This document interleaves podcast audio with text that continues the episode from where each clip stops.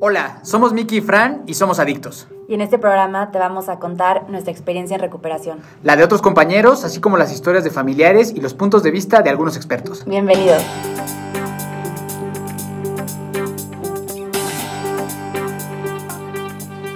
Hola, hola, bienvenidos todos a Adicto Podcast. Mi nombre es Miguel Torres, Miki Torres, y estoy aquí acompañado por mi compañera de esta aventura. Fran, ¿cómo estás el día de hoy?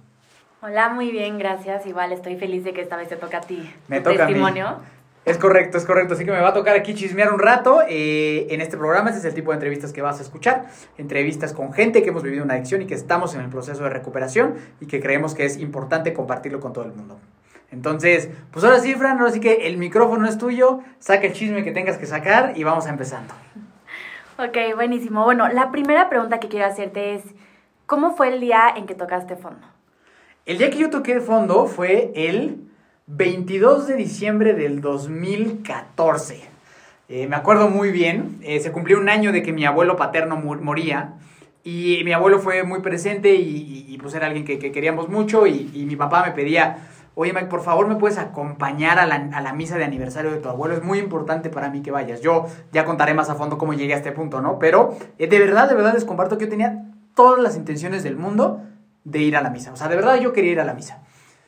Pero de repente yo no sé qué pasó, que de repente eran las 6 de la mañana y yo seguía borrachísimo, estaba borracho ahí en casa de mi papá con unos amigos, eh, este, no, una, una peda así monumental, de que tengo un blackout completamente esa noche. O sea, yo me acuerdo como, ok, quiero ir a la misa, oye, güey, vamos a chupar, ¿sí? Blackout, 7 de la mañana, mi papá sale de su casa y me dice, ¿qué pedo? O sea, ¿qué, qué pedo contigo? Y todavía yo me puse súper insolente a decirle como de que, no hombre, ¿qué te pasa? Este, yo estoy bien, vámonos a la misa, voy ahorita. Pero yo estaba en unas condiciones, o sea, paupérrimas, o sea, paupérrimas.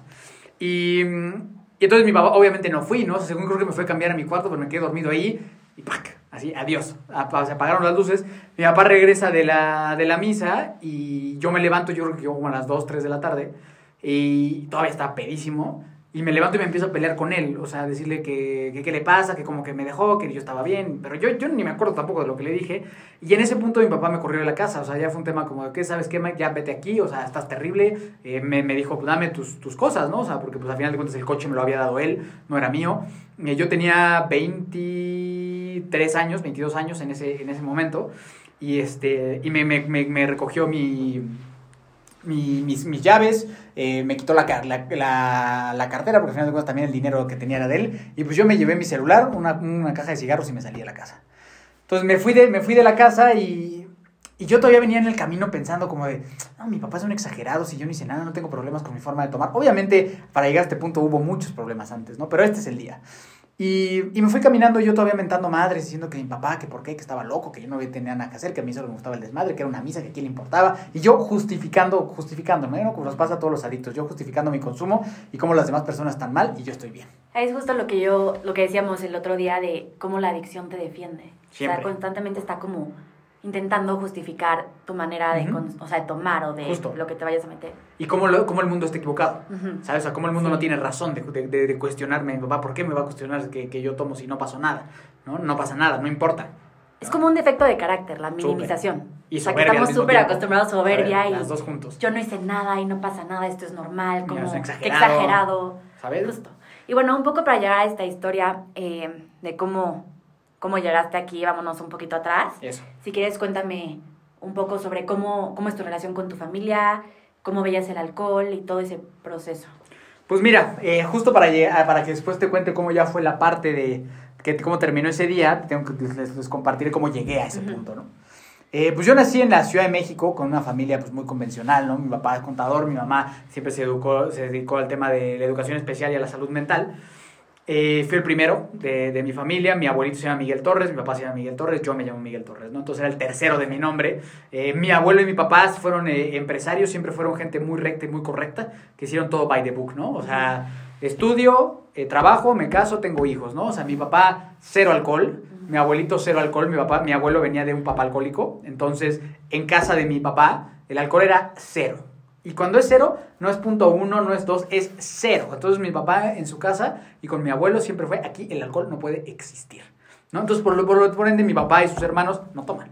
¿no? O sea, mi papá Jamás en la vida lo he visto tomado, jamás en la vida lo he tomado, ¿no? Por el lado de mi mamá, mi mamá venía de una familia muy futbolera, eh, mucho de fútbol, eh, como muchas familias mexicanas.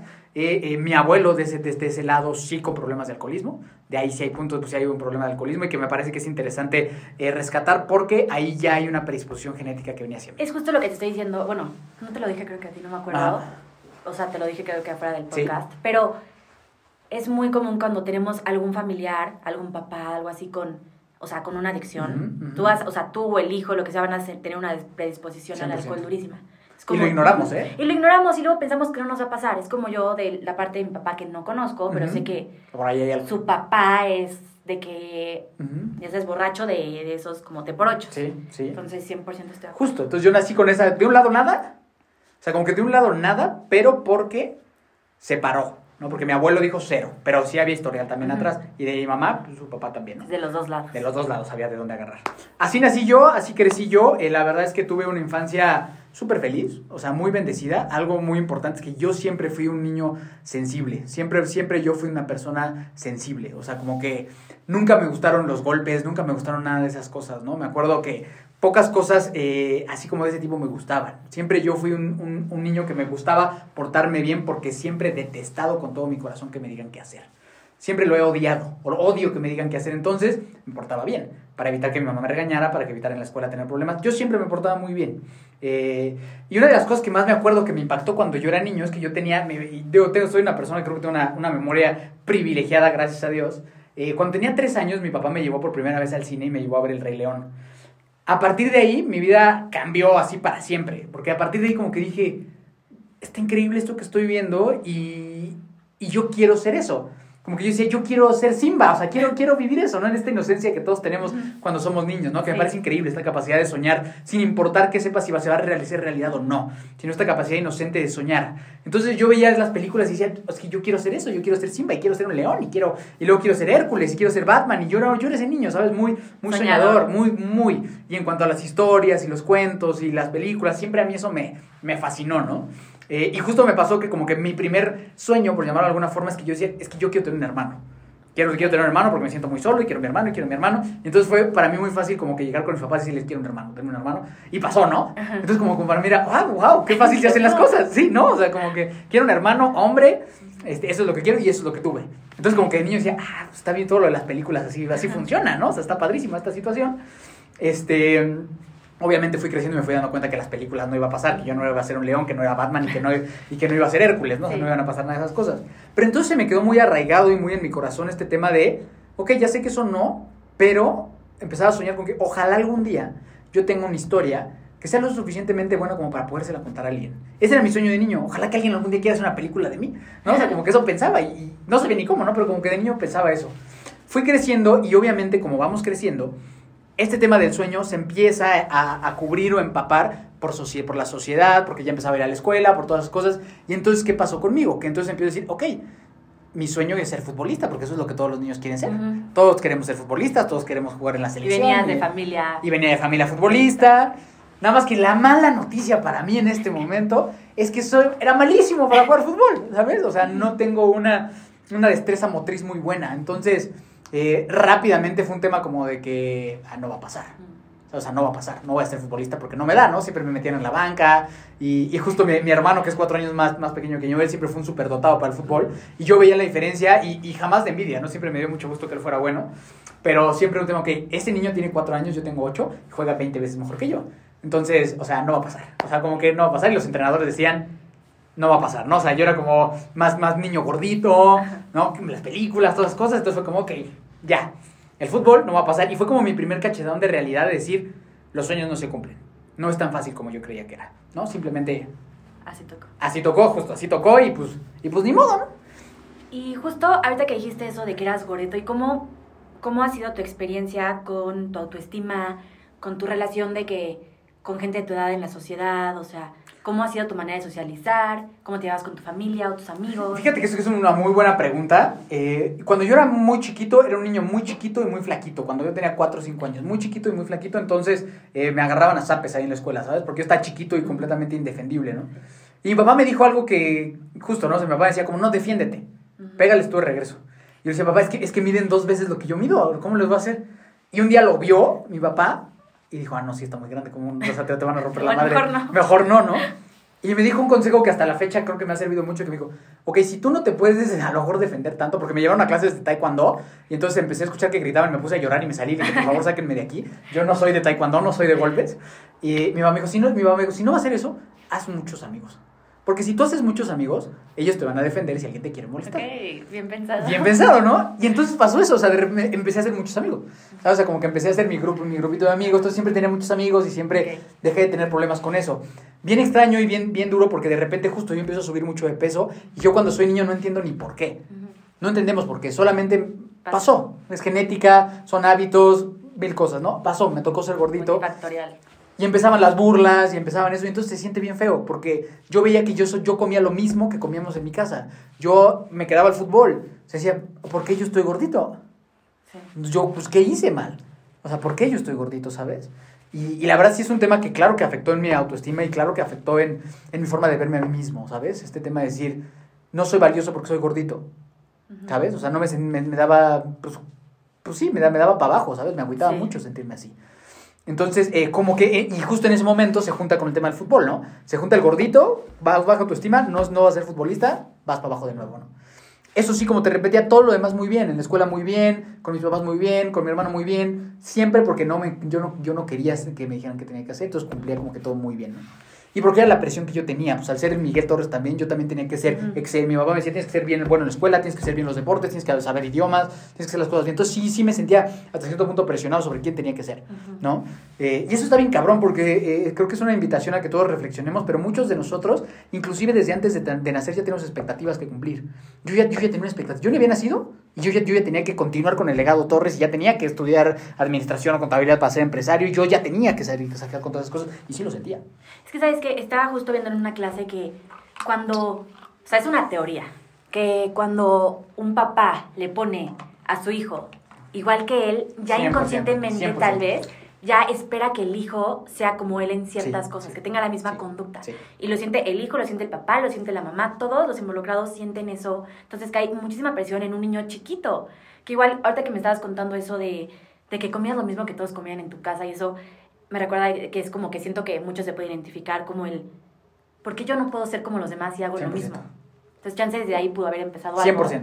Todo, todo, todo esto Sí. que, que estás tocando, Frank, que me parece que es súper acertado, tiene que ver con lo que desancadenó al final. Todo, ¿sabes? Claro que hay una presión por llamarte como tu papá. Sí. Claro que hay unos pantalones que llenar. Claro que hay unos zapatos que ponerte por, por llamarte así, ¿no? Sí. Siempre ya hay unas expectativas grandes, ¿no? O sea, como que para mí, y por mucho tiempo yo pensaba también, no, pues yo si tengo un día un hijo le pondré igual, ¿no? Hoy digo, jamás. O sea, jamás, no hay forma, ¿no? No hay forma. Y estoy honrado y agradezco tener el nombre que tengo por mi papá, pero sí sé que fue una carga que tal vez hubiera sido mejor no cargar, ¿no? Entonces, eh, 100%, ¿eh? o sea, como que todo este tema de la inseguridad, para mí el tema de, de que mis sueños no se cumplieran, de que me dijeran que yo no era suficiente, ¿no? Como que ahí fue rápido para mí decir, yo en el deporte no soy bueno, porque eso me lo retacaron, me lo metieron veces. mil veces, ¿sabes? Tú estás gordito, tú no, tú no eres bueno para el fútbol, no vas a ser profesional. Pues fue como rápido, como que pues, te chingues más el deporte, ¿no? Sí, tiene una repercusión durísima en Súper. todo lo que viene, ¿no? Súper. Y, lo, y que también creo que los maestros de deporte sí son muy poco empáticos con niños, ¿sabes? O sea, Sí. ¿Cómo le dices eso a un niño de 7, 8 años, ¿sabes? Sí, no. O sea, no ganas nada diciéndoles. No, no tienes las herramientas a esa edad. O sea, al menos de que seas un niño con mil confianza que te valga, que sí 100%. hay, pero sí no, hay, es lo, no, no es tan común. No somos, o sea, son los que llegan a ser futbolistas. Sí, ¿Sabes? exacto. Son nada de la Súper población. diligentes y que ya tienen... Y con talento don. y todo. Exacto. Y mi hermano era así, o sea, como mi hermano era así, como que pues él sí ya salió, ¿no? Entonces, eh, justo así fue creciendo y como ya no se me armó lo del fútbol, como que sí estaba yo un poco perdido, decir, pues ahora qué, ¿Qué hago? siempre tuve esta naturaleza soñadora, entonces como que era, pues ¿qué hago? Pues ahora no sé qué hacer, ¿no? Y entonces que me empieza a gustar la música y el rock and roll, ¿no? Porque ya empezaba así como pubertad, Mm. medio adolescencia, eh, como, ok, entonces este, voy, a, voy a ser músico, me voy a dedicar a, a llenar estadios, voy a, a enamorar a la gente con mi voz y mi música. Y, y empecé a estudiar guitarra, empecé a estudiar en el, en el conservatorio de música con ganas de eh, volverme, volverme músico, ¿no? Eso era lo que, lo que me apasionaba y decía, no, pues ya de aquí soy, ¿no? Este, este sí se me va a hacer. Eh, a la- eso, eso fue como la secundaria, hasta que llega mi papá y me dice como, ¿sabes qué, Mike? Vas a morir de hambre. O sea, si tú quieres dedicarte a la música, te vas a morir de hambre y yo no voy a apoyar ese camino. Entonces está bien que estés ahorita en el conservatorio, pero es que había como que la opción de que la prepa, ya dedicarme, este, como encaminarme a estudiar música técnica, ¿no? Y me dijo, no, te vas a una prepa normal y este, eso no, porque te vas a morir de hambre, ¿no? ¿Y cómo te sentiste cuando te dijo eso? súper, súper resentido. y súper frustrado, ¿sabes? Sí. De decir como de... Encontré un sueño y ya, me lo mataron. Otra vez.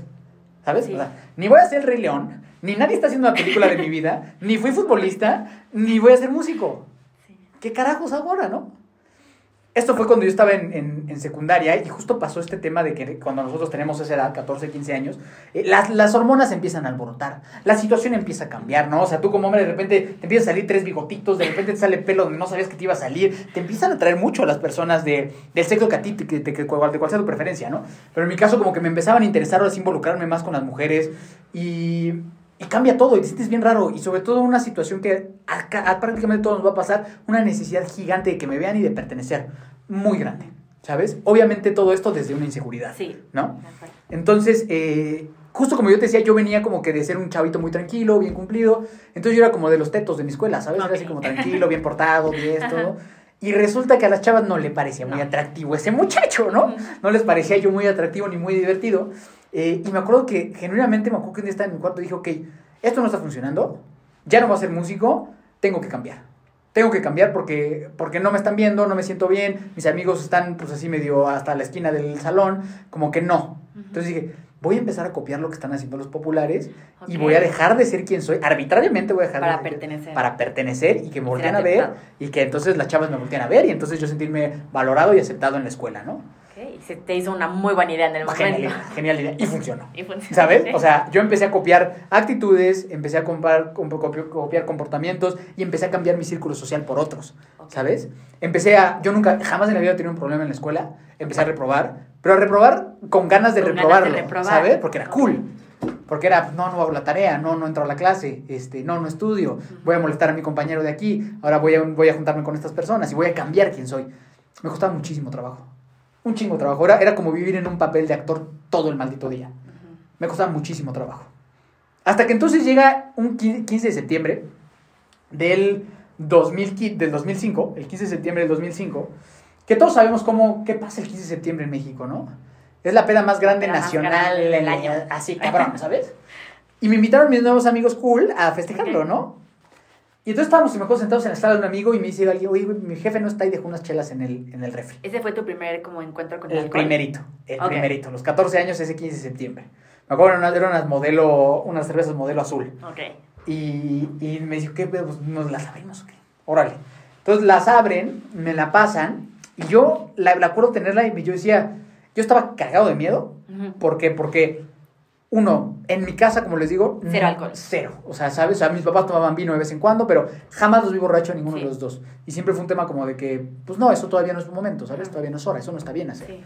Pero por otro lado, tenía esta, esta voz en mi cabeza de, es que si no lo pruebas ahorita, ya no vas a pertenecer a este grupo. Y estás como a pe- periodo de Sí. prueba, porque apenas vienes entrando, ¿sabes? Ajá. Y entonces, pues obviamente la presión social Presión me ganó. social. ¿Sabes? La presión social me ganó. Me la tomé, me supo horrible, espantoso, como a todos. Entonces me la tomé de, de, de fondo. De fondo. Y enseguida empecé a sentir esta cosa tan hermosa y maravillosa que es el efecto de estar bajo, que los, son los efectos de estar bajo el alcohol. Justo te iba a preguntar cómo te enganchaste con la, con la sensación. Obviamente con el sabor, Sabor pues no. no, pero la sensación de Maravilloso. estar pedo Maravilloso. te encantó igual. Maravilloso. O sea, yo decía, ¿dónde había estado esto toda mi vida? ¿Cómo es posible que yo no había descubierto este, este elixir a la vida hasta este momento? ¿Por qué? Ya no me daba pena hablar. Ya no me daba pena, ya, ya no me costaba trabajo ser como los demás. Ya no me daba pena hablarle a las chavas. Ya no me daba pena bailar. Era muy fácil pertenecer. Ya no me costaba trabajo pertenecer. Entonces fue, ¿dónde había estado toda mi vida? Acabo de encontrar el elixir a la felicidad en esta botella. Estaba yo loco, o sea, vuelto loco y feliz de lo que, de lo que acababa de, de- de encontrar, con completamente igno- ignorante de lo que estaba Pero pasando. fue al instante. Al instante. Luego, luego. Entonces se me bajó el efecto porque fue una cerveza y pum, otra. Pum, me la aviento. Y me encantaría contar aquí a toda la gente que nos escucha una historia llena de, de pasión, lujuria, eh, diversión y, y aventuras. Pero no, me quedé jetón y ahí quedé. Ah, yo estaba esperando el Se acabó. Se acabó, ¿no? O sea, me quedé. Adiós, me mandó, me noqueó. La segunda me noqueó, pues era la primera vez que tomaba. Sí, no. Al siguiente día me sentía fatal. Me sentía muy, muy mal. Nunca me había sentido crudo en mi vida. ¿Y tenías una ansiedad o algo así o nada más era la cruda? Nada más era la cruda. Nada más era la cruda. Era la cruda, pero un sentimiento de qué chingón estuvo. Ok. O sea, como que valió la pena, ¿sabes? O sea, Ajá. que no importa que me sienta horrible ahorita, valió la pena. Sí. Tengo que hacer todo. otra. Tengo que hacer todo para proteger esto. Ok. Pasó mi papá por mí en la mañana, Obviamente me vio crudo, que esa es la cosa que me gusta mucho decir a la gente. Todos nos damos cuenta cuando alguien anda crudo pedo. Todos, por más que te comas papitas, por más chicles, por más gotas que te eches, todo el mundo se da cuenta, ¿no? Obviamente mi papá se dio cuenta y lo primero que me dijo fue, Mike, tomaste. Y desde la primera vez que yo tomé, empecé a mentir sobre la forma en que yo consumía. Desde el diablo. ¿sabes? Desde el diablo. No, no tomé. Mi mamá me dijo como, como, como, o sea, ¿a quién quieres engañar? ¿No? O sea, se, se te ve que estás crudo. Bueno, sí, está bien. Me tomé, me probé una cerveza. ¿Cuántas? No, pues dos, tres tragos. Ahí murió. ¿no? Yo mi papá sí se dio cuenta. No quiso hacerla más de, más de pedo, por llamarla usted de alguna forma, ¿no? Pero a partir de ahí, mi vida se convirtió en solo estar esperando los viernes para poder juntar con mis amigos y volver a tomar. Porque entre semana y sobrio me seguía costando el mismo trabajo pertenecer, Sí. ¿sabes? O sea, tú tomabas social. Los viernes nada Los más. viernes. Los viernes, ¿no? Obviamente, pues viernes y sábado de vez en cuando, Ujú. o así, ¿no? Y así. Y así. Pero empezó, empezó a haber muchos problemas en mi conducta, en mi casa, con calificaciones. Todo empezó a empezar muy mal. Cosas que a mí no me pasaban ¿Y antes. cómo era la relación ahí con tus papás y con tu hermano? Nada más tienes un hermano. Nada más tengo un hermano. Ok. Mi hermano, desde que nació hasta hoy, que tiene 28 años, hemos tenido una relación fantástica sin importar, un poco lo que tú me platicabas con tus hermanos, sin importar mi, mi estar. ¿Sabes? Siempre ha sido un apoyo incondicional y un compañero de vida que agradezco inmensamente tener. Siento que la relación con los hermanos es muy especial. O sea, todos, ajá, es súper, es como, ahí está. O sea, no sé cómo explicarlo, Sí, pero... Sí. Ujú. Los que tenemos la fortuna de llevarnos bien con ellos. Sí, sí, no, obvio. sí, Porque hay- hay unos que sí están pal, pal perro, ¿no? Sí. Y con mis papás empezó a ser complicada. O sea, fue un tema que claro que se fue empezando a complicar, porque aparte ellos no estaban acostumbrando a lidiar con un yo adolescente, puberto, tomador, calenturiento, la que tú quieras que todos pasamos en la adolescencia, ¿no? Pues no estaban O acostumbrados. sea, pero antes te llevabas bien Muy y desde que empezó todo, todos estas, estos problemas, situaciones, es donde ya empezó a empeorar tu relación. Empezó a empeorar la relación, Ok. 100%, ¿no? Siempre con dos vertientes. Mi mamá muy molesta y enojada y mi papá siempre confiando en que... Mi papá es más como que estoy decepcionado de ti, pero confío en ti y vuelve a echar ganas, ¿sabes? Ok. Mi mamá era muy molesta conmigo. O sea, como que ahí se dividían las, Sí. las- las dos situaciones, ¿no? Entonces, eh, yo, fui, yo fui creciendo así, o sea, como que con, con esta onda de que el alcohol se volviera, era relevante en mi vida, más no fue una adicción inmediata de todos los días. Ok. Sino fueron 14 años, así 15 años, 16, pasé a la preparatoria, mismos desmadres, mismo igual, pero todos los fines de semana, reprobando materias, diciendo mentiras de que sí pasé, de que no pasé, volándome clases, todo ese tipo de cosas que la verdad es que la mayoría de los adolescentes vamos a hacer en algún momento, ¿no? Eh, pero cuando iba a salir de la preparatoria, había subido brutalmente de peso porque dejé el fútbol, empecé a tomar y era un araganzazo todos los, todas las tardes. No hacían nada, no hacían nada, nada. Ah, nada. nada más quiero preguntarte rápido, perdón. Dime, dime, dime. ¿Nada más era alcohol o eran también otras sustancias? Puro alcohol. Puro alcohol. Puro alcohol y... Ah, bueno, obviamente, en, este- en esta época, que se me olvidó mencionarlo, pero para, para mi historia es muy importante. Ujú. Cuando tenía sus que 15 y 16 años, empezó a llegar a mi vida también este lugar donde, por lo menos en mi círculo social, era muy importante si entrabas o no, y son los antros, Ah, ¿no? Para, para, era súper, tenía, tenía que estar ahí. Tenía que estar así. Yo siempre en mi vida, y, y de, de lo que tú me has conocido vas a decir si sí o si no, odio con todo mi corazón las camisas, los pantalones, los zapatos, los jeans, los detesto desde siempre, ¿sabes? Yo siempre quiero estar de pants y tenis, o sea, siempre, ¿sabes? Siempre, desde que tengo uso de razón. Pero eso sí, para ir al antro estaba con mis pantalones, mi camisa camisita. Abercrombie, mis mocasines, ¿no? Bien peinadito, ¿no? Y porque tenía que estar ahí, ¿sabes? Tenía, como tenía que estar en el antro. Y, y justo, ¿no? O sea, eh, me acuerdo estar allá adentro y, y- y sentirme lo máximo porque había entrado y, y porque me saludó el cadonero y que porque el dueño me conocía, ¿no? Y la verdad es que no les importas nada. No. No les importas nada. O sea, eres, eres una cuenta y se acabó, ¿no? Entonces, eh, y justo ahí cuando estaba yo en el tema de los antros, eh, me apestaba cigarro. Entonces llegaba a mi casa y mis papás me regañaban y me decían, oye, es que estás fumando. Y yo no estaba fumando. Pero de esas brillantes ideas que uno tiene, dije, "Ay, pues ya me están regañando, pues ya voy a empezar a fumar yo, Sí. ¿no? O sea, brillante, Brillante idea. Brillante idea de adolescente de 14, 15 años, ¿no? Entonces empecé a fumar, ¿no? Justo, justo a ese tiempo. Entonces, llega cuando yo tengo 17, 18 años, eh, tengo un sobrepeso muy importante. Mi mamá me dice, como sabes qué, Mike, yo creo que no está bien la situación, vamos a, a- a revisarte. Ujú. Voy a la, a la nutrióloga, me hacen unos exámenes médicos y salgo terrible. Tenía 18 años y tenía un sobrepeso pues, de más de 100 kilos. Tenía hipertensión, prediabetes, hígado graso a los 18 años. Entonces me, me mandan con un doctor, con un endocrinólogo y, y me dice, ¿sabes qué, Mike? Tienes 18 años y tu vida no luce nada alentadora si sigues así. ¿No? Eh, la diabetes te mata, el- la hipertensión también, y el hígado graso se puede transformar en cirrosis.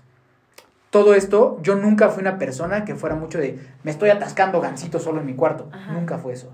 Siempre fue un consumo de alcohol y una falta de actividad. 100%. Está durísimo que a los 18 años 18 ya tenía años. ese tipo de problemas. Por consumo de alcohol, cuatro años consumiendo y no todos los días. Está cañón. ¿Qué es lo que la gente no se da cuenta? Que el alcohol realmente es una sustancia bien nociva para el cuerpo. No, sí, o sea, no nada más es mental y no. No. nada más te afecta en tus No es relaciones. No, no, no. no, también físicamente te destruye. Y entonces, Fran, estaba yo muerto de miedo. Algo, yo nunca me he querido morir. Nunca. Y, Sí. y me estaba muerto de miedo. Yo decía, me voy a morir. Porque fue lo que me dijo el doctor. O sea, tienes 18 años, güey. O sea, estos problemas los tiene la gente de 50, 60. Sí. Tienes 18 años. Entonces fue como, ok, literal, fue la primera vez que, que por muchos, que, que- que- muchos años volteé como para arriba a buscar un Dios y decir como, ayúdeme, o sea, o sea, ayúdame, por favor, no me quiero morir. Estaba muy asustado, pues era un niño, tenía 18 años. ¿Y cómo era tu espiritualidad en ese momento? Muerta. Nada, tu familia. Católicos, católicos. católicos, o sea, católicos, pero de porque tenían que ser católicos. Ajá. ¿Sabes? Desde que hice mi primera comunión, pues porque era lo que tocaba, ¿no? O sea, nunca, nunca un tema realmente cercano o trabajado. Ok. Y mis papás tampoco, ¿sabes? O sea, como que íbamos a misa de Navidad y ya, ¿sabes? Entonces, para mí Dios nunca fue algo relevante. Hasta ese momento que me acuerdo que fue la primera vez que dije, no, Diosito, ayúdame, o sea, no que morir, ¿no? O sea, si estás ahí arriba, perdóname, si estoy aquí, necesito ayuda, sí, aquí estoy, aquí estoy, ¿no? Y entonces de los, ¿qué fue? De los 18 a los 19 años, el último año de preparatoria, dejé de tomar, dejé de fumar, empecé a comer bien Ok. y me puse a hacer ejercicio y en un año pasé de tener todos estos problemas a no tener absolutamente nada. Nada, que es una cosa que a mí me fascina y amo del cuerpo humano, que tú lo puedes patear y tratar de la chingada como yo lo hice, y si lo, y si lo tratas bien de nuevo, el cuerpo se va a recuperar. Sí. Entonces pasó un año de muy estricto, sin consumir alcohol, sin nada de eso. Este, fue difícil para mí, Exacto, eso de no consumir ese año, ¿cómo lo llevaste? muy difícil, Sí. Muy difícil. O sea, era muy difícil, pues dejé de ver a mis amigos, Ajá. este, pues no me sentía bien, o sea, como que no, no, o sea, no, no muy bien porque es lo que hablábamos la vez que platicamos contigo, ¿no? Aparte, llevas un proceso de pérdida de peso y de mejora de salud, pero no llevas un proceso emocional. Te Entonces el gordito sí, pues sí, o sea, como que no había... Claro, las mujeres, las chavas me Ah, empezaron a- bueno. a por la pelar más, Ajá. obvio, ¿sabes? O sea, esa parte sí, pero pues estás todo inseguro, entonces lo mismo, o sea, es un desastre, ¿sabes? Sí, porque no, no lo habías trabajado internamente. Nada, nada, ¿sabes? Entonces pasa eso, ya, ya estoy, ya voy con el doctor, me dan de alta, ya no tienes hipertensión, ya no tienes hígado graso, ya no tienes este prediabetes, ya no tienes nada. Estás en el peso correcto, salud perfecta, todo bien, todo al 100. En un año. En un año, en un año. En un año sí súper estricto, ¿sabes? O sea, de Sí. cero, cero, cero, cero, cero. Y entonces a mí me encantaría, y, y cuando platico con la gente me dice que ya aprendí, ¿no? Y que ahí fue suficiente mi lección. Desafortunadamente no fue así, ¿no? Y lo adjudico mucho a que no hubo un proceso emocional en ese momento. No ibas al psicólogo, no tenías Sí. ese apoyo. Pues sí, mire, pues algún momento de la adolescencia llegué con uno, con otro, pero nada. bien, ¿sabes? O sea, na- nada, nada. O sea, de que, ay, sí, ¿cómo te sientes bien? Y esto, bien. Y cómo vas en la escuela, bien. O sea, cero, ¿sabes? Y, y entonces, eh, en pasa este momento y entonces llega otro momento en mi vida, Fran, muy complicado para mí, que creo que para la mayoría de las personas puede ser. Y es que acaba de terminar la preparatoria, ya estaba sano, pero ahora ¿qué vas a estudiar? ¿A qué me voy a dedicar toda mi vida? Yo no tenía ni siquiera quién era yo. Llevaba años perdido en quién soy. ¿Sabes? O sea, yo llevaba años sin saber quién soy, llevaba años de consumo, me, me acababa de meter en un problema de salud severo. Entonces, para mí a los 18 años decidir quién soy y qué quiero hacer de mi vida, no tenía yo ni la más remota idea de absolutamente nada, ¿sabes? Pero mis papás eran como, pero tienes que entrar, tienes que estudiar. Entonces, justo como a mí me gustaban mucho las películas y todas estas cosas, yo dije, ah, pues comunicación, ¿Ok? en la Ibero. Ujú. Voy a entrar a estudiar comunicación en la, en la Ibero y, y como yo ya me había portado bien, pues mis papás confiaron en mí, me dieron coche, me soltaron dinero, o sea, como que ya todo estaba Ajá. muy bien. Pero llego a la Ibero, eh, yo vivo en, en Metepec, Ah, pues un- es un cambio importante, llego allá y me vuelvo a sentir como cuando no pertenecía en la secundaria. Y vuelvo a sentir que me cuesta trabajo hacer amigos. Y vuelvo a sentir que no me siento seguro. Y me vuelvo a sentir raro en el salón con tanta gente que no conozco. Entonces fue bien fácil. O sea, fue bien fácil regresar a mi mejor amigo. Que siento que como es lo único que conocemos. Entonces, si tú ya, o sea, bueno, hablando, no quiero generalizar otra vez, pero hablando de muchas personas que, que tenemos, bueno, que somos adictos, Ujú. como solo conocemos eso y nos ha funcionado súper bien, vamos a regresar a eso, porque no tenemos las herramientas ni conocemos algo mejor. Nada. Y, y nos cuesta trabajo estar con nosotros mismos. Sí. Y no, nos No cuesta nos trabajo gusta. aceptarnos, ¿sabes? No sabemos. Y quiero ser diferente. Entonces me acuerdo que allá justo, ni siquiera si todavía existe, todavía existen los Big Orange y esas cosas o ya no. Eh, cerraron el que está enfrente del Ibero. Big Era Big Yellow el ese. que estaba, Sí, lo cerraron. Ya no existe. Esa cosa, ¿no? Entonces era como que pues, los compañeros sí salieron medio para conocernos, vamos al Big Yellow y ahí volví a tomar, después de un año Ok. volví a tomar, ¿no? Enseguida tuvo el mismo efecto. Otra vez empecé a ser amigos, otra vez me empecé a sentir ¿Y bien. te sentiste culpable después de eso o no? No, no, no, feliz, feliz, ¿sabes? Porque pues para mí en este proceso de no tomar nunca se mencionó el tema adicción y nunca se mencionó el tema alcoholismo. Era, estás mal de salud porque tienes sobrepeso. Ok, o sea, no era de que tienes problemas en la manera en la que tomas. No, tienes sobrepeso. Sí, a raíz del alcohol. Entonces no debes de tomar, pero pues no, nadie nunca me dijo que era alcohólico, ni nadie ¿Ni siquiera el doctor? No, no, no, nada, nunca me dijo alcohólico ni adicto, ¿sabes? Me dijeron, no debes de tomar porque te hace daño a tu salud ahorita, pero ya. Pues lo que también decíamos que, mm, que mencionaste en el podcast pasado, o sea, que no hay este como información de ni siquiera un doctor. Es lo mismo que yo decía del psiquiatra, es como, es sumamente importante. ¿Cómo te llega un niño de 18 años que tiene problemas en el hígado? En todas partes. Y a causa de su tomadera y, y, y, le digas, ay, nada más no tomes tanto. No, no, no, no lo metes a Tiene que haber mucha más educación en México y más información sobre ese tema porque no es cualquier cosa. No es cualquier cosa. Y puede salvar la vida de alguien, ¿sabes? Sí. O sea, o al contrario. O sea, no que seas directamente culpable, pero, sí se puede hacer más. Justo eso, se puede hacer más. Entonces, eh, yo volví a consumir. Eh, obviamente, que, que, es lo que me parece interesante de la gente, ¿no? La gente a veces pensamos que como dejé de tomar, como que se rellena mi, mi, mis puntos, ¿no? Entonces voy a empezar a tomar como cuando empezaba a tomar. Pero no. es cierto, o sea, la adicción es como una vela que la prendes, cuando empiezas a consumir, se empieza a bajar, le cortas, pero si le vuelves a tomar, la prendes donde estaba. Es algo que seguro te salió a ti en Oceánica o algo de que, no me acuerdo, había como una tablita que te decía como, oye, si tú dejas de tomar y luego vuelves a, bueno, a consumir, no vas a empezar de cero. es como un elevador, sí, pero es un elevador que solo va hacia arriba. Exacto. Entonces, dejas de tomar y se queda en el piso donde estás y no baja, solo va, aumentando. Sí, Y eso fue súper para mí, ¿sabes? Porque empecé a tomar y ¡pum! Adiós, ¿sabes? O sea, así inmediatamente, ¿sabes? Como que conectó la adicción, ¡pum! Rápido, a pesar del año que llevaba yo bien, en un año, ¡pum! Se fue, ¿sabes? Bye. Eso empezó a tener mucho más problemas, ¿no? Para, para mí, para mi vida, o sea, porque lo que se volvió en mi vida los siguientes de los 18 a los 22 años, en cuatro años, fue estar en entrar a una universidad, hacer amigos mediante el alcohol, salir mal en la escuela o no entrar o no, que no me importara y cambiarme de universidad.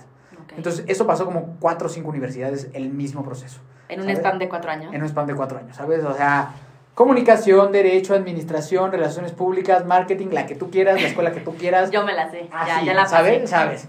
La, la, bancaria, la UVM, la Ibero, la que tú quieras, ¿sabes? O sea, estuve en, en, todas, ¿sabes? Ahí, ahí haciendo escuela. Y siempre era lo mismo. Mis papás se enojaban, se enojaban me sacaban, este, me metían a otra escuela con este tema que mi papá siempre me daba la oportunidad. Digo, en ese tiempo mis papás se divorciaron, ah, más o menos por ahí mis papás se separaron. Y para mí la verdad es que cobardemente era, era, bien fácil justificar mi forma de tomar con que ellos se divorciaron, pero era mentira, ¿sabes? Mi, relación Manipulador. Con, totalmente. La, la, relación con mis papás mejoró mucho a partir de su divorcio. Fue mucho mejor para todos que ellos no estuvieran juntos. ¿sabes? O sea, creo que fue una decisión bien acertada. Todo fue mejor. Pero pues es que es la excusa perfecta. Es que mis papás se divorciaron y, para hacerlo sentir mal a ellos, de por qué tomas, es que ya no están juntos. mi hermano se había ido a jugar fútbol a, Chiapas, entonces estoy solo. siempre. Pero no era cierto. No era cierto. O sea, porque genuinamente y objetivamente lo trabajé mil veces en terapia y me lo preguntaron mil veces. O sea, genuinamente no es cierto. O sea, sería muy cobarde de mi parte echarle la culpa a mis papás porque se divorciaron. Pero es otra vez la enfermedad. Otra vez, buscando cómo justificar, pero no es una mentira, ¿sabes? Entonces, así, así brinqué de universidad en universidad y de repente fue cuando se empezó a salir de control todo. Todo salió de control. Pasé de tomar los viernes a jueves y viernes, a miércoles, jueves, viernes, sábado, a de repente todos los días. Y empezar justo a probar mismo, ¿no? La codeína, el té de floripondio y cosas así, ya, ya, bien, ya, ya mucho más. Ese no me lo sé. No, sí está bien denso, es decir, no, no lo recomiendo. pues así de que un cuate como yo traigo té de floripondio, pues órale, vamos a, vamos a pegarle, ¿no? Como que había algo dentro de mí que sabía que las drogas sintéticas me iba a clavar durísimo. Como que siempre ah, dentro de mí supe como que, a ver, yo empecé a fumar, no dejé de fumar, empecé con el alcohol, no caje. Como que dentro de mí decía, yo sé que si yo empiezo con el perico, me voy a pericar todos los días de mi vida hasta que me ahogue en, en, harina de cocaína, ¿sabes? O sea, como que sí tenía consciente ese tema. Obviamente, eh, mi ego empezó a crecer mucho porque yo ya vivía en universidades en Ciudad de México y entonces conocía antros, conocía fiestas, conocía pedas, la gente me conocía mucho, eh, tenía pues, buenas relaciones con, con mujeres, con pues lo que quisiera, ¿sabes? O sea, pero por dentro me sentía una basura, o sea, una, porquería de ser humano. O sea, me acuerdo que me levantaba a los otros días y me veía al espejo y odiaba lo que veía, me detestaba. Decía, eres un ser asqueroso, güey, o sea, no sirves para nada. Solo sirves para meter gente a antros y hacer fiestas, no sirves para nada. Le estás jodiendo la vida a tu familia a la gente que te quiere. Me odiaba. Es esta, es esta cañón que lo odias. Me odiaba, ¿sabes? Sí. O sea, odiaba verme al espejo, me odiaba. Y claro que había una parte de mí que decía, si yo sigo tomando así me voy a morir y ya sabías, ¿tú ya, ¿tú ya eras un poco consciente que tienes algún problema con el alcohol o no? Yo creo que internamente sí, pero haz de cuenta Pero que no. a, a quién recurría. A pesar de yo estar rodeado de gente, porque estaba rodeado de mucha gente, estaba muy solo. Y la gente que, que de repente me decía como, no, güey, fíjate que me siento medio mal. Güey, no mames, no pasa nada, güey, estamos chavos, vente, vámonos, te invito a una. Ujú. O sea, no tenía yo una red como que para que me hiciera bajar, ¿no? O sea, en, en esos momentos de cruda y de culpabilidad, que es como cuando muchas veces este approach para mejorar funciona, yo tenía una red de apoyo muy pobre. Entonces me jalaban de regreso y de regreso y de regreso y de regreso, ¿sabes? Mi hermano sí me, sí me llegó a decir un día que yo estaba muy tomado, me dijo, güey, no mames, tienes un súper problema. Ok, él sí te dijo. Y si a ti te pasa algo, güey, tú sabes que yo me voy contigo. Entonces, no seas cabrón. Y yo, güey, mi hermano es la persona que yo más he amado en la vida. Le dije, güey, no me estés chingando, yo no voy a dejar de tomar hasta que tenga 40 años. Esa fue mi respuesta cuando estaba borracho. Hasta que tengas 40 años. Hasta que tenga 40 años. Ok. Pero yo sabía, no sé, estaba borrachos, pero eso fue lo que le dije. Pero que te digas a tu hermano, como que hasta a mí me pegó, fue como, no es cualquier Sí, cosa. No, no, no. Era algo, y me sentía muy mal. Sí. Algo que me hacía sentir muy mal es que yo siempre, desde que él nació, yo quise ser un buen ejemplo de hermano mayor para él. Y me sentía muy culpable de que no era. Yo sabía que no Sí. era, ¿sabes? Y eso me dolía mucho. ¿no? O sea, y más con esto me decía, yo le decía esa cosa en la peda, pero el otro día, imagínate, me sentía una porquería, ¿no? Nunca intenté eh, matarme como tal, o sea, hacer un intento de suicidio no lo intenté, pero lo pensaba mucho. Yo manejaba mucho en la carretera de Ciudad de México para acá, para Toluca.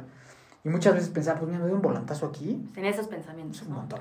Y ahí muere, ¿sabes? Ajá. Me detenía mucho que a pesar de todos los problemas que teníamos, a pesar de todo, yo siempre supe que mi familia me amaba muchísimo. Ujú. Y eso siempre me detuvo. Es decir, no, yo a pesar de que sé que no les caigo muy bien ahorita, sé que mi papá, mi hermano y mi papá, van, mi hermano, mi mamá y mi papá sufrirán, no les puedo hacer eso. O sea, como que yo sé que a pesar de la mierda de un ser humano que soy, me quieren por alguna razón. Por alguna razón me, quieren. Y eso me mantenía Ok. siempre mucho, ¿sabes? O sea, como que este tema de, de saber que ellos me, me esperaban o me querían, siempre me mantuvo de hacer una estupidez. Sin embargo, sí estaba bien resignado, de decir, ok, ya yo no soy pendejo, sé que si sigo así me voy a matar. En algún punto, ya sea chocado, o ya sea por el consumo de alcohol, o ya sea porque, pues sí, ya me metí perico, o algo, porque ya sabía que para allá iba. Sí, o ¿Sabes? sea, luego no vas a tener llenadera con eso y una Ya sabía. lleva a otra. Ya sabía que para allá iba, ¿sabes? Y em, estaba ya resignado. Como que dije, yo ya... Hay que entender que cuando uno tiene un alcoholismo o una drogadicción así, tu cerebro ya no piensa bien. No. Ya estás envenenado, ya no piensas claras las cosas, ¿no? Yo pensaba eso. Yo ya estoy resignado y probablemente va a ser un milagro que yo llegue a los 30 años vivo. No creo que vaya a pasar. Ya tuve un problema, yo ya había tenido un problema de salud grave por el alcohol Y estás, y ahora estoy tomando más, sí. estoy manejando.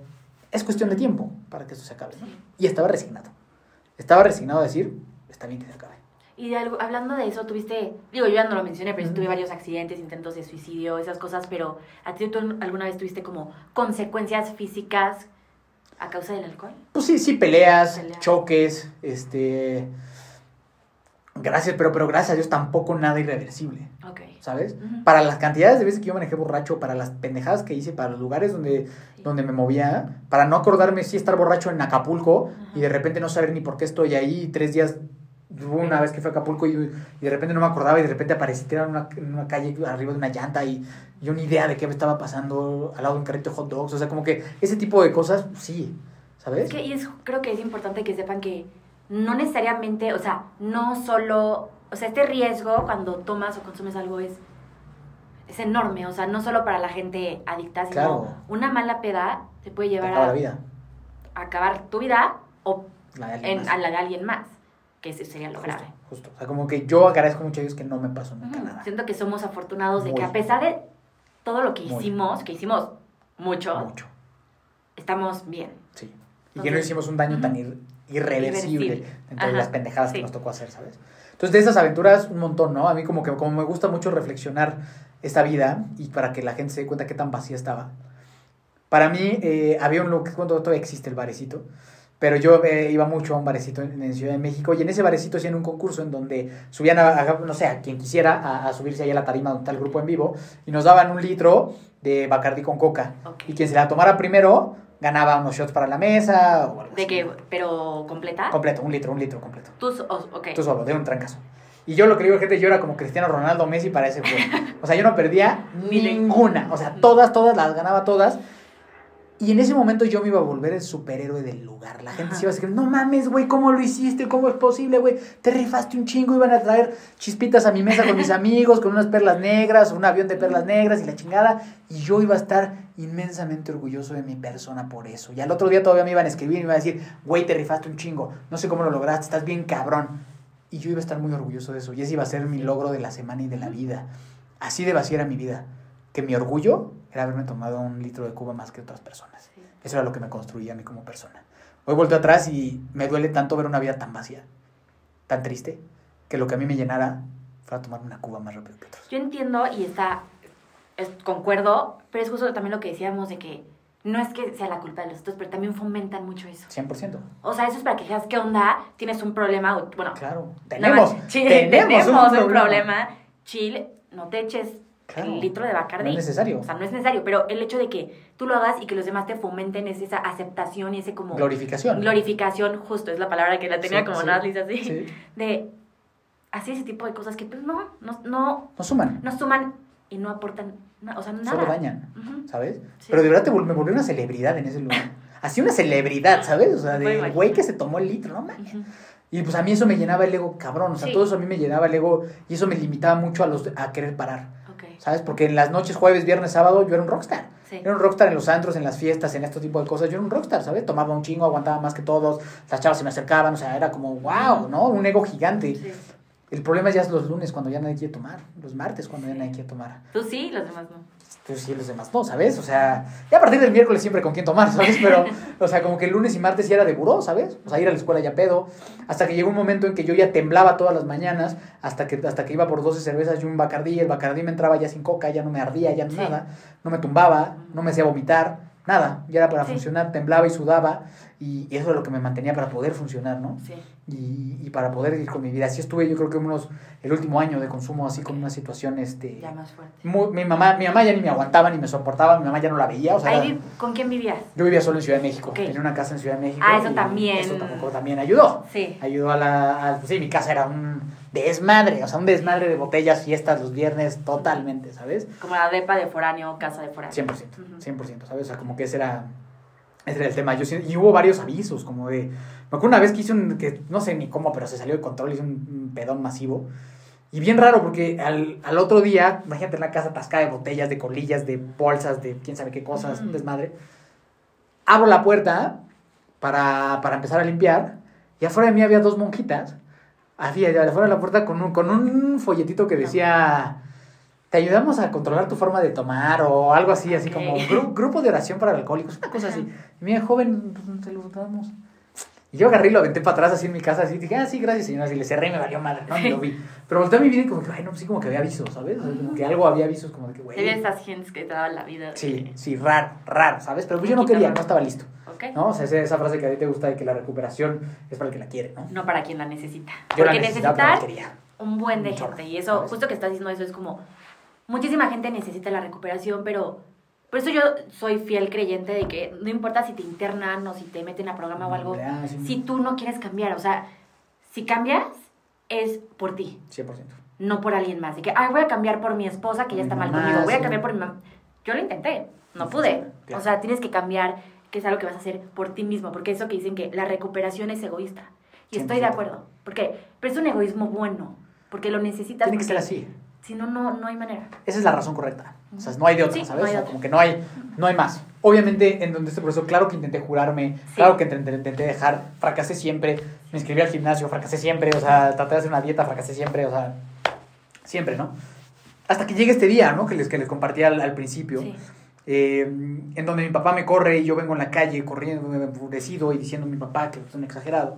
Me paro en una cancha de fútbol, que está cerca acá de, la casa, y, y me prendo un cigarro y entonces pasa algo, Frank, que yo no, no sé cómo describírtelo, ni es por mérito propio, ni entiendo por qué me pasó. Pero empiezo a salir sentir un dolor interno muy grande. Lo puedo explicar como una experiencia espiritual y también ya un delirio post-consumo importante.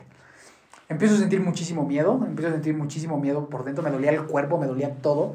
Empiezo a entrar como, pues sí, en una psicosis, empiezo a, a perder la, un poco la razón. y a, entrar en un miedo y en mi cabeza solo, solo como que tenía imágenes de mi vida, de lo que estaba haciendo, de, que sentía que me iba a morir, tenía mucho miedo de morirme en ese momento, estaba súper paniqueado, un ataque de pánico, el corazón a mil por hora, eh, acabé tirado en la, calle y, lo primero que hice fue agarrar el teléfono y le hablaba a mi mamá, que tengo una muy mala relación con ella, y le digo, mamá, estoy en la calle, ya no me soporto, ya no me aguanto, ya no me quiero vivir, por favor ayúdame, por favor ayúdame, ya no sé qué, qué hacer con mi vida mi mamá en su santo amor y santa paciencia, santidad total.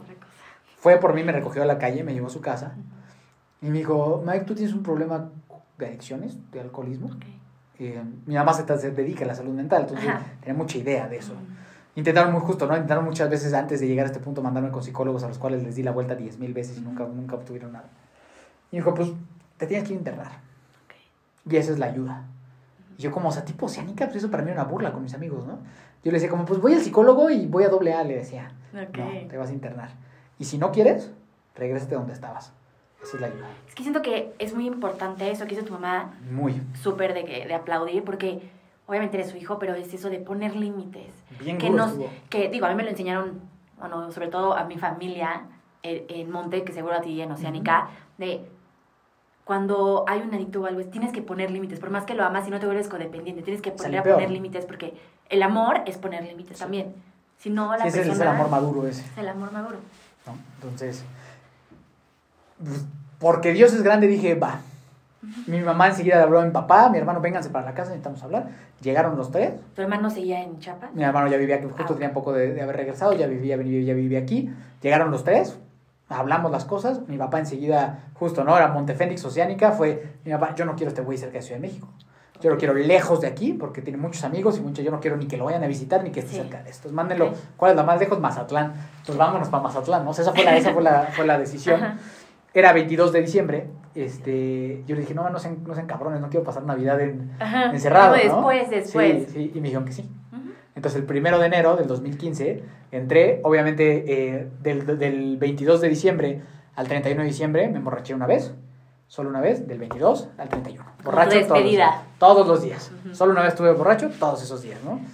Llegué a Oceánica pues súper, súper crudo, súper, súper mal, ¿sabes? O sea, ¿Y cómo fue tu experiencia cuando llegaste a Oceánica? Igual, quiero como preguntarte ciertas cosas como, ¿cómo fue tu experiencia? ¿Qué sentiste cuando llegaste?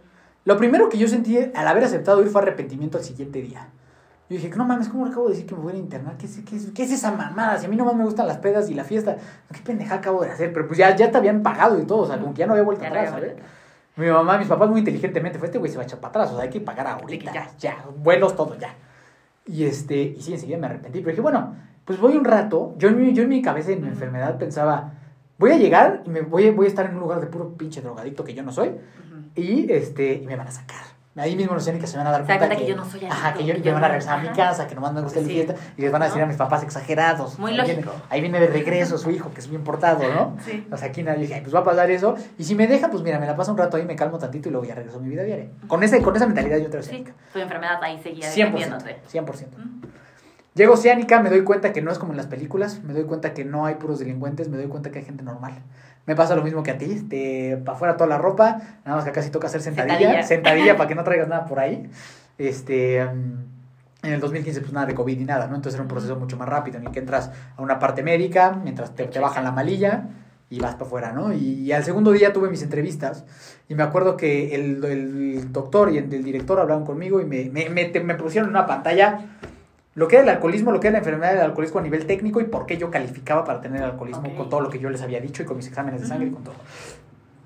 Y cuando me pusieron así las cosas, Fran, dije, no, no tengo cómo decir que no. O sea, fue, tan claro, tan claro que dije, no sé, y mira que yo soy ingenioso, ¿eh? O sea, no sé ni cómo zafarme de esto. Sí, ya, ya está claro, ya no, hay forma. O sea, ya, reality check durísimo. Así, así, ¿sabes? Así, Miguel, tienes alcoholismo crónico, estás enfermo, no se va a curar y te tienes que tratar. Y por más que yo trataba de buscarle una tangente, dije, no, o sea, ya, no, salió. O sea, ya, ya, ya, estoy aquí, ¿sabes? Entonces, literal, el segundo día de estoy internado lo acepté. Al segundo día fue que tengo un problema, ya estoy aquí. Y entonces como que fue un compromiso decir, vamos a darle ya. Y entonces, en ese momento que te dieron como tu reality check, de que en la pantalla de esto tienes, no, no, hay, no hay cura, pero lo puedes, lo puedes manejar, lo puedes, puedes tener una vida si llevas tratamiento este, ahí es donde ya decidiste que ibas a cambiar. Justo, o sea, pues, más que que iba a cambiar, dije, pues voy a, voy a echarle ganas a lo que me digan que tengo que hacer aquí. Ok. ¿Quién sabe qué vaya a pasar, no? O sea, de cuenta que yo siento que yo entré a Oceánica con una caja de mis cosas, de los valores. Yo todavía seguía pensando en antros, en fiestas, en mis amigos, todos pensando en eso. Fue muy valioso para mí encontrar una comunidad de gente como yo. Fue muy valioso encontrar gente joven, gente que, güey, yo también me sentía así. Terapias grupales en las que yo compartía algún dolor y la otra persona me decía que también lo estaba pasando entender justo que la historia en común de pues yo también me juré y fracasé todos. ¿Sabes? Yo también tengo problemas de salud todos. Ahí es donde, bueno, me corrígeme si está, si está mal, pero yo siento que ahí es donde por fin, de sentirnos tan como alienígenas, eh, ¿no? Ajá, de no encajar con otras personas o tener que, como tú dices, este, ser un personaje para encajar con cierto tipo de personas y ser aceptado. Aquí cuando entramos y conocemos a personas como nosotros, es donde dices como de, ya me siento... Manada, ya tengo mi manada. Porque ya por fin puedo identificarme con el de al lado, aunque chance, bueno, me pasó un monte que, o sea, el que era de mis mejores amigos tenía 82 años. Es donde ya la edad ya no importa tanto porque la enfermedad es la misma. Digo, también hay gente de la edad, ¿no? Pero... 100%, estoy totalmente de acuerdo contigo. Como que fue la primera vez en muchos años que, que me sentí como que aquí no, me siento bien, ¿sabes? O sea, estoy bien. Obviamente el proceso de recuperación que lo platicaba contigo también, se trata de recuperarte a ti. O sea, por eso se llama así, es de recuperarte a ti. O sea, el primer paso es parar la botella y parar de consumir, pero, pero la joya detrás está recuperar al ser humano que estuvo tapado de tanta porquería por años, ¿no? O sea, acordarme de esa esencia mía que tanto tiempo tuve olvidada. Fue un proceso bien duro. Yo creo que de 35 días que estuve ahí, 33 lloré como María Magdalena. Así, o sea, un llanto. Era puta, así brutal, ¿sabes? Brutal. ¿Sabes? De tantas cosas que tenía yo, yo contenidas por, por tantos años y de, y de empezar a tocar esas fibras sensibles, o sea, las más importantes para darles como un pasaje. Fue entender eso, que tenía que recuperarme a mí. Fue el hacer las paces con mi familia y de dónde vengo. Fue el aceptar las cosas que no me hacen sentir bien fue el agarrar mis cosas y mis creencias y tirarlas a la basura, porque resulta que todo estaba cimentado en agua, todo estaba cimentado en plástico, no había nada de buenos cimientos en mi persona. Eh, entender que pues, las buenas amistades van por otro lado. Y este, hacer las paces con mi, con mi familia, ¿no? aceptar mis defectos. Una muy grande, el tema de la espiritualidad. El tema de Dios. Me acuerdo que a mí me dicen como primer paso Alcohólicos Anónimos, ¿no? Aceptar, aceptación. Ya. Desde el día dos, check. Pero el segundo. Segundo. No. Me acuerdo que fui y dije, yo no quiero, o sea, no mames, esto es religioso, güey, esto a mí no me va a servir. Dios es nada más una excusa que usa la gente para solapar sus problemas y para tratar de, de, sacar su culpa en otras cosas. Yo no quiero esto, necesito que tú, que tú, terapeuta, me digas a mí otra forma de hacerlo, porque yo esta no, no va a pasar. Y mi terapeuta, mira, puta, que son de esas frases que esas se te quedan por siempre, ¿no? Y me dijo, mira, Miguel, tienes 22 años. Tú solito, con tus mejores ideas, estás aquí en una clínica de rehabilitación y tienes 22 años. Dime si no crees que es buena idea empezar a buscar otra cosa fuera de lo que tú opines. Y yo así de mierda, hijo de tu chingada, me tienes toda la razón, güey. O sea, ni, ni cómo decirte que no, ¿no? Es que eso que te dijo el terapeuta es, está cañón porque justo, o sea, como adictos, igual, sin generalizar, porque, pero pensamos que podemos todo y que podemos contra la enfermedad a pesar de que ya la hayamos aceptado según nosotros y ya, o sea, pensamos que no, no necesitamos a un ser superior no necesitamos a nadie, que no podemos con, con... Es este ego y soberbia descontrolada, ¿sabes? Y esta falta de humildad. Entonces cuando mi hijo le dije, a ver, güey, órale, ya está bien, está bien lo que tú dices. ¿Qué hago, güey? Me como así, le dije, me pongo como pendejo a rezar en las noches. Y me dijo, mira, bien fácil, Miguel, haz como que crees y vas a terminar creyendo. Y entonces yo, entonces, pero entonces sí, pues sí, güey, dale. Y ahí estoy yo, ¿no? El, desde, desde el primero de enero del 2015 en la noche, como, pues Diosito, pues aquí estoy, pues a ver si, pues si sí estás, ¿no? Eso lo empecé a hacer el 15 de enero del 2015, hoy estamos en febrero del 2023 y van ocho años que nunca lo he dejado de hacer. Nunca lo he dejado de hacer. Resultó que, que hice como que creía y terminé creyendo. ¿Encontraste el...? Bien cabrón, o sea, y durante el proceso de recuperación entender que lo que hablábamos, ¿no? Por mérito propio yo debería estar muerto, porque hice muchas cosas para estarlo. Si yo estaba ahí era porque había algo más. Es, ahí es donde digo que, creo que me lo dijiste tú, cuando estábamos hablando igual fuera del podcast, que tenemos un Dios que nos ama tanto que por alguna razón estamos aquí. No sabemos, o sí sabemos, chance, pero estamos aquí literal por puro milagro y por pura gracia de Dios. 100%. Entonces lo entendí bien cabrón, ¿sabes? O sea, como que esa parte fue muy importante para mí, el tema de la espiritualidad. Y el tema de hacer las paces conmigo fue lo que más me dolió en todo esto, el entender que yo le fallé a mi papá, le fallé a mi familia, le fallé a mi mamá, le fallé a muchas personas, pero el que más le fallé fue a mí mismo. Y entender y voltear atrás y decir, la situación por la cual yo estoy donde estoy es porque me cagué ante la vida y fue un cobarde ser quien yo era. Y no me juzgo porque yo era un chavito de 14 años y era lo que tenía y no tenía información. Para nada me juzgo. Yo hice lo mejor que podía. Pero el darme cuenta que la realidad no fue por el divorcio de mis papás, no sufrí ningún abuso, no me pasó nada de eso, fue porque me cagué ante la vida. Y porque tengo una predisposición genética y mil cosas, ¿no? Pero a título personal, lo que yo tenía que hacer era no más. Yo no puedo volver a vivir mi vida tratando de cumplir las expectativas de los demás, porque eso a mí casi me mata literal, ¿sabes? Y eso me dolió mucho. mucho, darme cuenta del daño tan grande que yo le había hecho a mi persona, ¿sabes? Y que entiendo que es desde que me dijeron que yo no era suficientemente bueno en el fútbol, que yo no estaba gordito, o sea, todas esas cosas sumaron a esta situación, ¿no? Pero que al final de cuentas es darte cuenta como de, pues siempre valiste un chingo, ¿sabes? De ahí me mandan a medio camino porque me dicen que yo ya mis 30 días ya estoy listo, estoy bien recuperado, estoy listo para regresar a mi casa. Y me mandan a decir, ¿sabes qué? No tienes cimientos de nada, no has ganado, no, sabes lo que es trabajar, ¿no? Lo que lo platicábamos también contigo. No sabes ganar tu dinero, no eres responsable de nada, no tienes carrera, no tienes amigos bien nocivos. Dentro, o sea, no, más bien no sabes quién de tus amigos son tus amigos y quiénes no. La recomendación es que te vayas a medio camino tres meses más. Al principio dije como... Medio camino, para los que no saben. Es una transición entre una clínica primaria y el mundo real, ¿no? En donde es una transición en donde a veces sales, pero sigues llegando a una clínica, ¿no? Entonces, como esa transición que la recomiendo ampliamente. Eh, es un proceso bien lindo. Y... Eh, y así, ¿no? O sea, entonces, y todavía yo le dije al terapeuta, todavía después de todo lo que había aprendido, todavía después de que, de que ya iba 30 días ahí, le dije, no mames, ¿cómo me voy a ir yo tres meses más? Y ve si estoy haciendo las cosas bien, yo ya nunca voy a volver a tomar. Y me vuelve a decir, mira, Miguel, cuatro meses para arreglar 10 años de cagadero que traes en tu vida te sale baratísimo, güey. Tienes toda la razón. Vámonos para allá. Llego a, a medio camino y, y yo lo que siento es que en Oceánica me devuelven la vida y en medio camino me enseñan a vivirla. Y me enseñan a, a, a volver a amar la vida en medio camino me enamoro totalmente, tú decías, ¿no? O sea, suena, suena raro, pero me enamoro totalmente de las adicciones del proceso de recuperación. Eh, encuentro mucho valor en mi persona, encuentro que puedo trabajar, encuentro, me enseñan a ganar dinero. Yo nunca había, yo nunca había tenido ni la necesidad ni la, ni la importancia en ganar dinero, todo me lo habían dado siempre, ¿sabes? Era un junior sazo. ¿Sabes? O sea, nunca, nunca había tenido yo las ganas de hacerlo. No, pensaban que te, o sea, tú pensabas seguro que... Yo lo merecía. Tú lo merecías. Y me lo dan porque... Pues lo merezco. Lo merezco. Es que, o sea, que trabajen los pobres, yo qué, ¿sabes? Así, literal, ¿Sí? de mamonería. Y de repente entender el esfuerzo y lo padre que se siente tú ganar tu dinero. Y, o sea, fue, fue reencontrar muchísimo valor en mi persona. Bien cabrón, ¿sabes? O sea, y empezar a generar este, este autoestima que se había roto. Eh, para que después, justo, ¿no? O sea, una vez que terminé de, del medio camino de tres meses, que creo que en otro episodio hablaremos muy específicamente de clínicas y eso, me, me, llaman, me vuelven a mandar a, a, llamar, ¿no?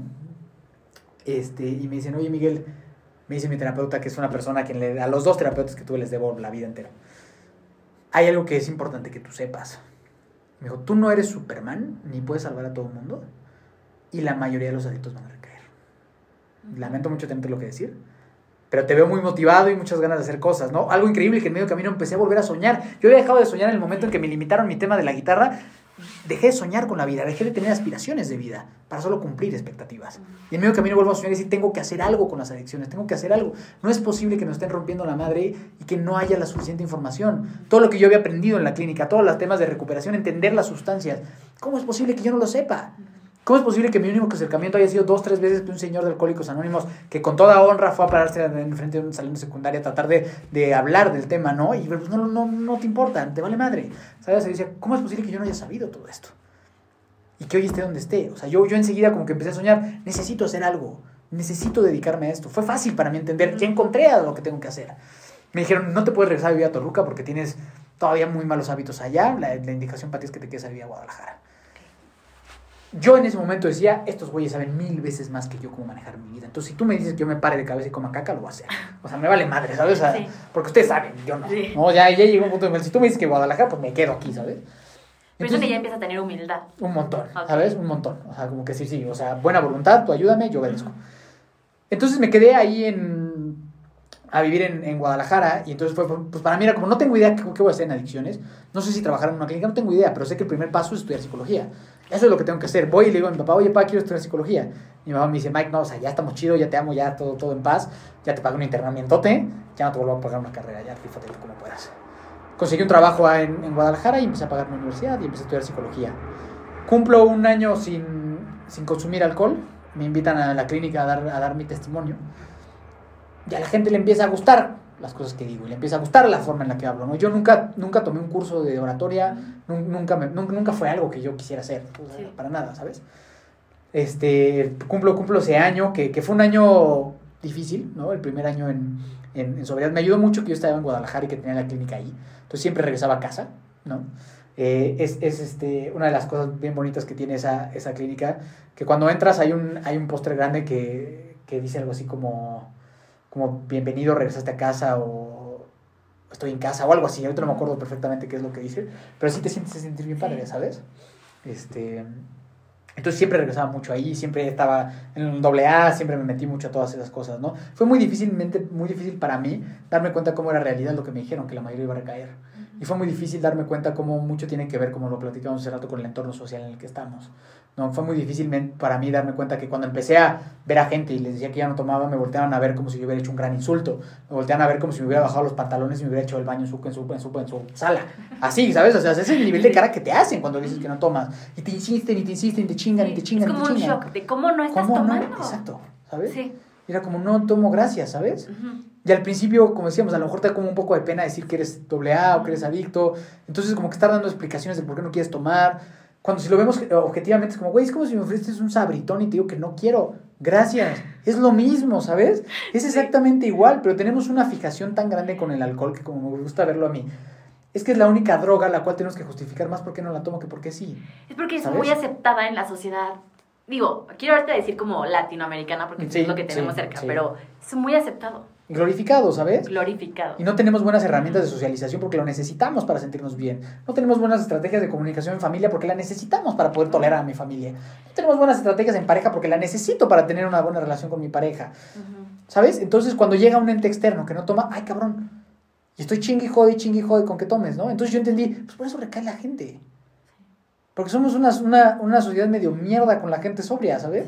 Esa es la verdad. Y yo, yo no me salgo yo del, pertenecer porque yo lo fui en su momento. Yo en su momento, si alguien no tomaba, yo fui esa persona que quería estar chingando que tomara. Yo lo fui, ¿sabes? Por eso me incluyo en eso, ¿no? Pero es porque siento que también no tenemos esta información. No hay información. No hay información, no hay empatía. Y eso hace que estemos como estemos, ¿no? Entonces para mí era bien difícil porque empezaba a ver justo cómo mis compañeros recaían. Y cómo desafortunadamente me tocó ver suicidios, me tocó ver gente que se moría, pues cosas bien desagradables y que mi terapeuta me advirtió que eso iba a pasar. Sí, pero justo, yo siento que igual, perdón que te interrumpa otra vez, pero es como, igual, o sea, me habían dicho que, bueno, cuando mi mamá decidió internarme a Monte, dijo como, oigan, pero ¿cuál es la probabilidad de que Francesca se recupere? Dicen, pues de 30 uno se recupera si le va bien. Y mi mamá dijo como, no sé si la quiero meter. Y dice, y le dijo a Medina como, ¿cómo? O sea, le vas a quitar ese 1% de probabilidad a tu hija. Y mi mamá dijo, bueno, no. Y mi mamá fue de que, no creo, pero vas, porque en una parte de mí sí cree. Pero es eso de que, aunque ya nos dicen que probablemente nuestros compañeros, amigos no van a recaer. Nos duele aún así cuando vemos... Porque al final convives con ellos y eres súper vulnerable con ellos y te abres completamente con ellos y comparten mil cosas. Y al final del día son familia. Entonces yo igual he visto a grandes amigos ahí que recaen una y otra vez, que están batallando y es como esa impotencia y ese como dolor de pues, ver todo su proceso fallido. Duele muchísimo. Duele mucho. Y me da un montón de impotencia a mí, ¿sabes? Y un tema como, pues más que nunca tengo que hacer algo. O sea, más que nunca tengo que hacer, porque me di cuenta que en el tema de atención a la adicción hay clínicas fantásticas, ¿no? O sea, eh, aquí en México tenemos probablemente las dos mejores de Latinoamérica, que es donde tuvimos la bendición y fortuna de estar nosotros. En prevención hay mucho que hacer y en acompañamiento hay un chingo que hacer, porque ahí es donde la gente se rompe su madre, ¿sabes? Entonces, eh, justo yo estaba en un grupo de alcohólicos anónimos en Guadalajara muy tradicional, que creo que no ayudó para, para mí en ciertas cosas, porque a pesar de que agradezco y me ayudaron mucho, pues yo ya llegaba a un punto que decía, güey, por favor, vamos a contar todas estas historias afuera. No, no, no. No, no se puede, y no se puede. Y era de esos de que, de que si te los encuentras en la calle ni los saludas, ¿sabes? Porque era totalmente anónimo. Entonces, de que si nos encontramos en la calle, vamos. Cada quien. No, no saludamos. Vamos a pasar como desconocidos.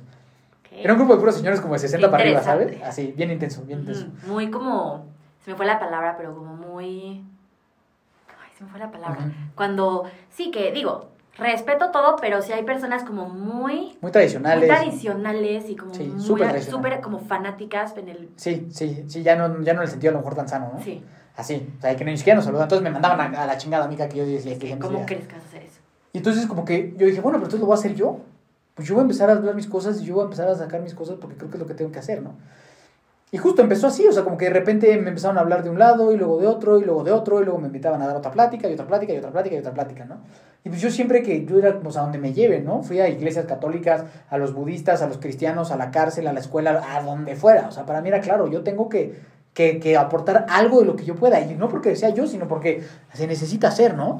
A la par estaba estudiando psicología, a la par este, con ganas de eso, ¿no? O sea, como con ganas de seguir, de seguir apoyando y seguir aportando y mantenerme, ¿no? Para mí la verdad es que no fue difícil el tema de aceptar que ya no iba a volver a tomar. O sea, como que fue de, no mames, o sea, no, empecé a construir mi vida. Que ya estabas derrotado, ¿no? Totalmente. Y empecé, a, justo después de la derrota viene a construir ya con cimientos de piedra, ¿sabes? O sea, como que empecé a construir cosas muy sólidas, relaciones sólidas, amistades sólidas, relación de pareja sólida, buenas relaciones de familia, ¿no? Sólidas.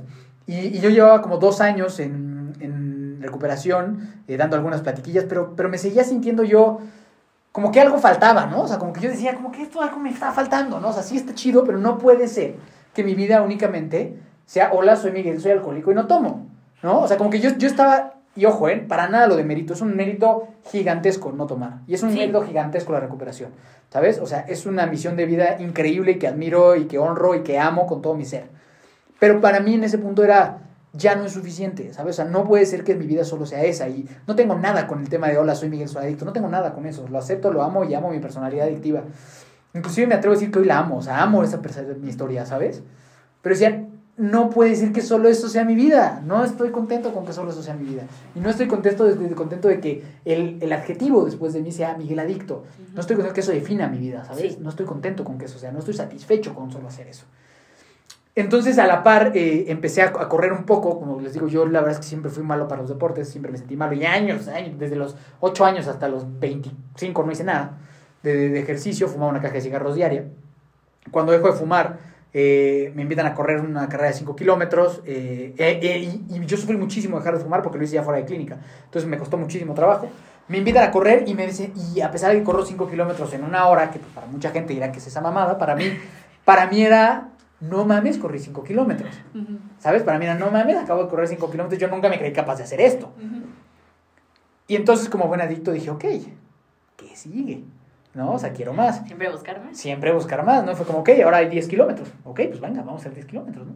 Sin idea de nada, sin idea de deporte, sin idea de cómo tenía que ser. Solo iba a un parque que había por aquí, tenía, mide 2 kilómetros. Entonces yo decía, tengo que dar 5 vueltas aquí y eso significa que ya puedo hacer 10 kilómetros. Pues esa es mi forma de entrenar. Entonces iba, me echaba a correr, puta, no mames, ahora logré 3, puta, ni modo, mañana tendré que robar más. Y así, y así, y así, y así, y así, y así, hasta que salieron los 10, ¿no? Sí. Y después un amigo me dice, como, güey, pues medio maratón. Y yo, puta, no mames, güey, ¿cómo que Son 21 poder? Son 21 ¿no? kilómetros, ¿cómo va a ser eso yo?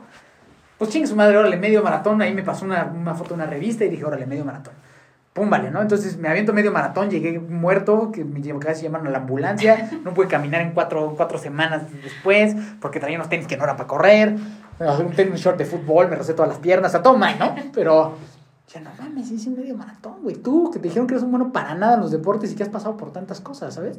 O sea, menos de un año después de, de, dejar de fumar ya había corrido medio maratón.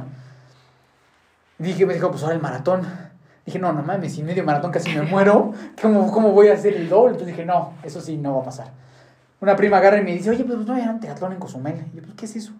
Pues que nada, ya haces bici y corres. Y yo, pues, órale, chingos, vamos, vamos, hagámoslo, ¿no? Entonces, eh, hago un triatlón en Cozumel, quedo en último lugar de todos, pero digo, no mames, hice un triatlón, güey, o sea, yo soy adicto y hice un triatlón, güey. O sea, hice tres deportes juntos. ¿Qué, qué pedo con esto, no? Está padrísimo. Está increíble, ¿no? Sumamente orgulloso de mí, ¿sabes? Pues sí. Me valía madre el tiempo, me valía madre el lugar. lugar. no mames, ¿qué pedo con esto que estoy haciendo, no? Y a la par traía yo este dilema como decir, es que ser adicto no es suficiente. Debe de haber algo más para mí al mismo tiempo que estaba pasando esto.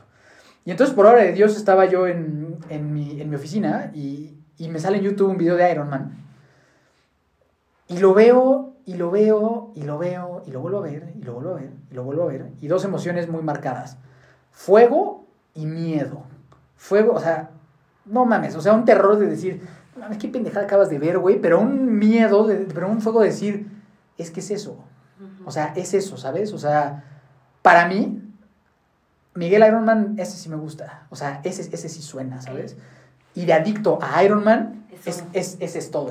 Es, es, totalmente. Son polos opuestos. Polos completamente opuestos. Y puta madre, güey. O sea, ¿cómo le voy a hacer, sabes? Y entonces yo decía, si yo logro hacer eso, entonces siento que cuando yo platique con la gente le doy credibilidad a lo que le estoy diciendo. Porque entonces puedo decir, la vida en sobriedad, mira lo que vale, mira lo que puedes hacer. Sí, de no, es, no es solo un grupo de doble A, no es no pertenecer, mira dónde puedes estar, mira cómo la vida no es solo un antro, no solo son pedas, sino la vida te abre la vista para muchas más cosas. Entonces era muy claro para mí, ¿sabes? O sea, como que ahí es. Y entonces conecta con, esta parte mía, muy genuina y muy, muy de mi corazón, de este niño que quería contarle una historia al mundo. ¿Sabes? De, este niño que veía tantas historias de, Disney, que veía la historia de Simba, que, historia, que veía la historia de, de Hércules y decía, esta es. O sea, fue un tema de entender para mí. Yo tuve que pasar todo lo que tenía que pasar para poderle contar una historia al mundo. Esta es mi historia. Esta es la historia que yo soñé cuando era niño. De adicto a Iron Man. Eso es lo que tengo que hacer. Entonces agarré y me inscribí en medio Iron Man un año después. No le dije a nadie. Hasta como dos semanas después les dije a todos como, miren, voy a hacer esta cosa. A mi papá, a, mi novia en ese momento, a mi hermano le dije, pues esto ya está. O sea, ya me inscribí. No sé cómo le voy a hacer. No, conozco, gente, no conozco gente que haga triatlón. No tengo idea qué va a pasar, ¿no? Entrené como Dios me, me dio a entender durante un año que entrenaste un año. Un año. ¿Cuánto es un medio? Un medio Ironman son 1.9 kilómetros de natación, 90 de ciclismo y un medio maratón para terminar. Está durísimo. Está durísimo, ¿no? O sea, y ojo, ¿no? porque yo le quiero recalcar que yo soy una persona que soy malo para los deportes, ¿sabes? que no vengo de un background de que fui al superatleta, no. Quedé en último lugar de mi primer triatlón y ya me, me inscribí a este medio Ironman, ¿sabes? Entrené con videos de YouTube como pude, ahí medio preguntando, este, y total, llegó ese momento en el 2018 de estar en el, en el medio Ironman de Cozumel, tenía tres años yo en sobriedad ahí, justo estaba a punto de terminar también la carrera de psicología ya, y mm, fue un evento que sufrí inmensamente, o sea, fue un, fue un evento que me dolió el alma poderlo terminar, ¿sabes? O sea Salí, de, salí de, de, nadar relativamente bien, la bici me costó muchísimo trabajo y el medio maratón con un calor de 38 grados fue un suplicio. O sea, o un suplicio. Pero en mi mente era como, puta, síguele, síguele, güey, adicto a Ironman, síguele, síguele, síguele, síguele, ¿no? Y cuando estoy a escasos 400 metros de la, de la, de la meta y, y ya habiendo competido 6 horas, 6 horas de hacer ejercicio sin parar, doy un paso con la pierna izquierda, se me entume toda, doy un paso con la pierna derecha, se me entume toda y me caigo ya no podía caminar, estaba calomaradísimo en las piernas. Y yo escucho la meta ahí, o sea, yo escucho la meta ahí llegar y yo estoy tirado en el piso, así de Cozumel, y, y, lo primero que fue decir, puta, con todo respeto, no mames, Diosito, o sea, no mames, o sea, qué pedo, o sea, llevo un año preparando esto, llevo seis horas aquí. ¿Cómo es posible? O sea, yo, sabes que mis intenciones son buenas, ayúdame, ¿sabes? Y fue un tema de, de recordar como, a ver, güey, esto no es para demostrarle nada a nadie, esto es por ti. Se acercó una persona y me, me, me levantó así como si fuera una escoba y me dijo, ya estás aquí, bríncale o haz lo que quieras, pero ya llega, ¿no? Y así fue, ¿sabes? O sea, llegué brincando y, y, de milagro, pero esa meta significó la vida para mí, ¿sabes? El haber terminado eso para mí significó, puto, un chingo, ya te imaginas, son, son cosas que no se pueden explicar, las emociones que se sienten, ¿no? Lágrimas, este, mucha emoción, mucho orgullo, mucha felicidad de haber conseguido eso y, de, y sobre todo de ponerlo al servicio de los demás, ¿no? Después de ese, de ese día, pero bueno, terminé y dije, pero a ver, mi sueño es el doble. O sea, mi sueño es un Ironman completo, no esto, ¿no? Y dije, mierda, ¿cómo voy a hacer eso? Si casi me muero el día de hoy, ¿sabes? Y dije, ok, no necesito preparar más, o sea, no hay más. O sea, no te quedaste con el medio Ironman. No, no, no, no, no. No, fue un tema como, yo quiero hacer el Ironman, porque el video que yo vi era del Ironman completo, y ese es el que yo quiero hacer, ¿sabes? Pero sí fue, mierda, ¿cómo le voy a hacer? Eh, entonces pues me tengo que preparar más. En el 2019 termino mi carrera de psicología, este, me especialicé, empiezo dentro de a hacer la especialización en una clínica para, para, para especializarme en el tema de adicciones. Y a la par voy eh, eh, conociendo más de los deportes de resistencia. Empiezo a hacer maratones, empiezo a correr más, empiezo a dividir las, las disciplinas. Digo, ok, voy a tengo que correr un maratón en el Ironman, entonces voy a tener que correr uno sin Ironman. Entonces voy a hacer un maratón, voy a empezar con la bici, voy a empezar a hacer más cosas. Entonces todo 2019 me, me, me, dediqué a eso, como que a, a, a, las distancias en separado y a terminar mi especialización. Para que en el 2020 ya, ya entonces ya tenía mi especialización y ya más o menos yo dije, 2020 voy a hacer el Ironman.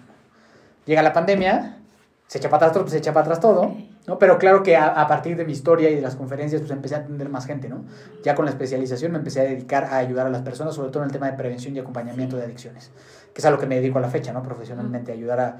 Gracias a Dios tengo la fortuna de ayudar a cientos de personas en ese tema y, y es lo que más me mueve en la vida, ¿no? Pero bueno, llega, a final de cuentas, eh, llegó el 2021 y ya no había sacarle de otra y ya era, ok, ya está, ya estoy inscrito. Me inscribí al Ironman en el 2020, no se hizo, lo pasé para el 2021. Me preparé muy bien, contraté un entrenador, contraté unos buenos, muy buenos amigos que, fueron, que me entrenaron, que me prepararon para ese reto y, y el 23 de noviembre, 22 de noviembre, 21 de noviembre del 2000 el 2021 de nuevo en Cozumel, nada más que ahora pintarte la, el doble, 3.8 kilómetros de natación, 180 de bici y te bajas a correr un maratón. Es una competencia que inicias a las 6 de la mañana y terminas a las 10 de la noche, ¿no? O sea, o sea que estás todo el día ahí. ¿Y ahí ahora sí cuánto es de que? O sea, ¿cuántos kilómetros son de cada? 3.800 de natación, o sea, casi 4, 180 de ciclismo y 42 de correr. No. Al mismo tiempo.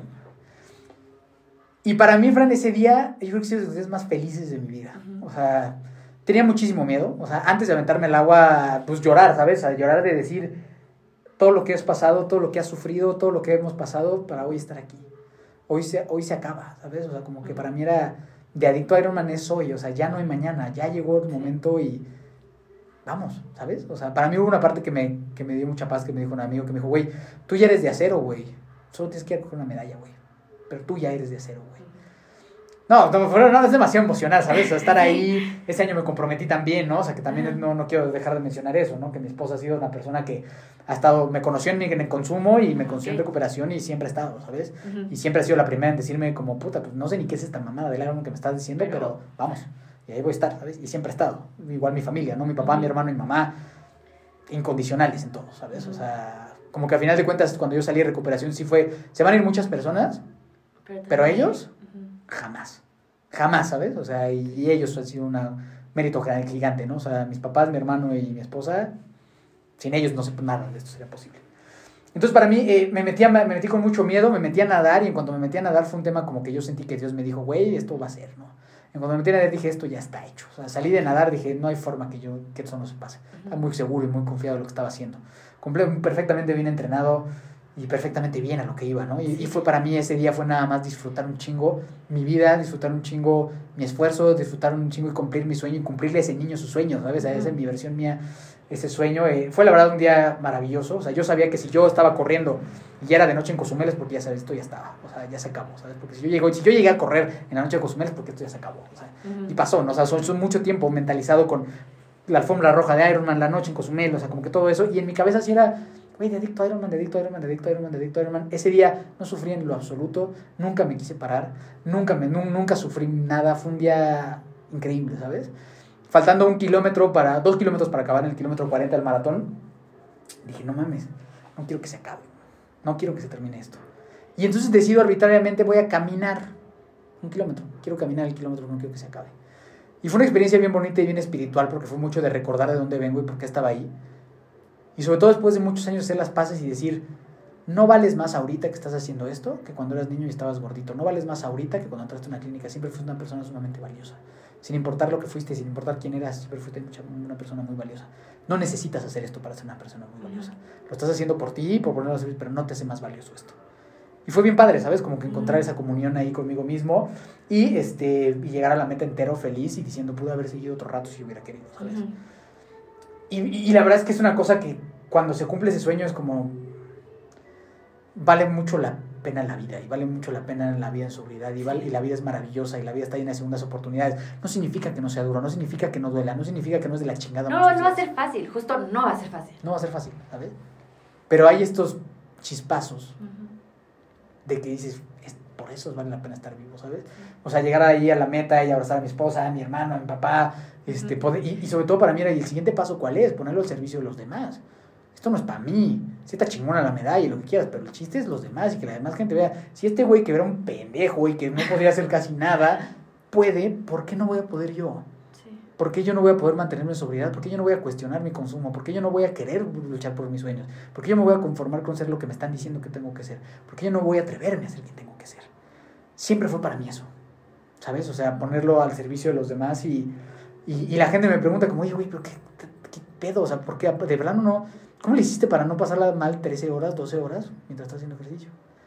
dije, mira, güey, hay algo muy cabrón de nosotros los adictos, que hemos sufrido tanto a nivel mental, nos ha dolido tanto la vida, que te juro que estar 3 horas, 3 horas no duele para nada. ya te lo sabes.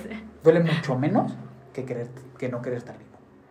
Está cayendo lo que estás diciendo, porque justo siento que estás tocando, siento que un tema muy importante todo lo que pueda hacer tu mente. O sea, eso que me está haciendo del Ironman, de que tú ya estabas súper mentalizado de, igual, de correr en Cozumel de noche, de que cuando, antes de nadar, que tú ya sabías que eso era para ti, que, o sea, lo importante y lo poderosa que puede ser la mente para bien y para mal. 100%.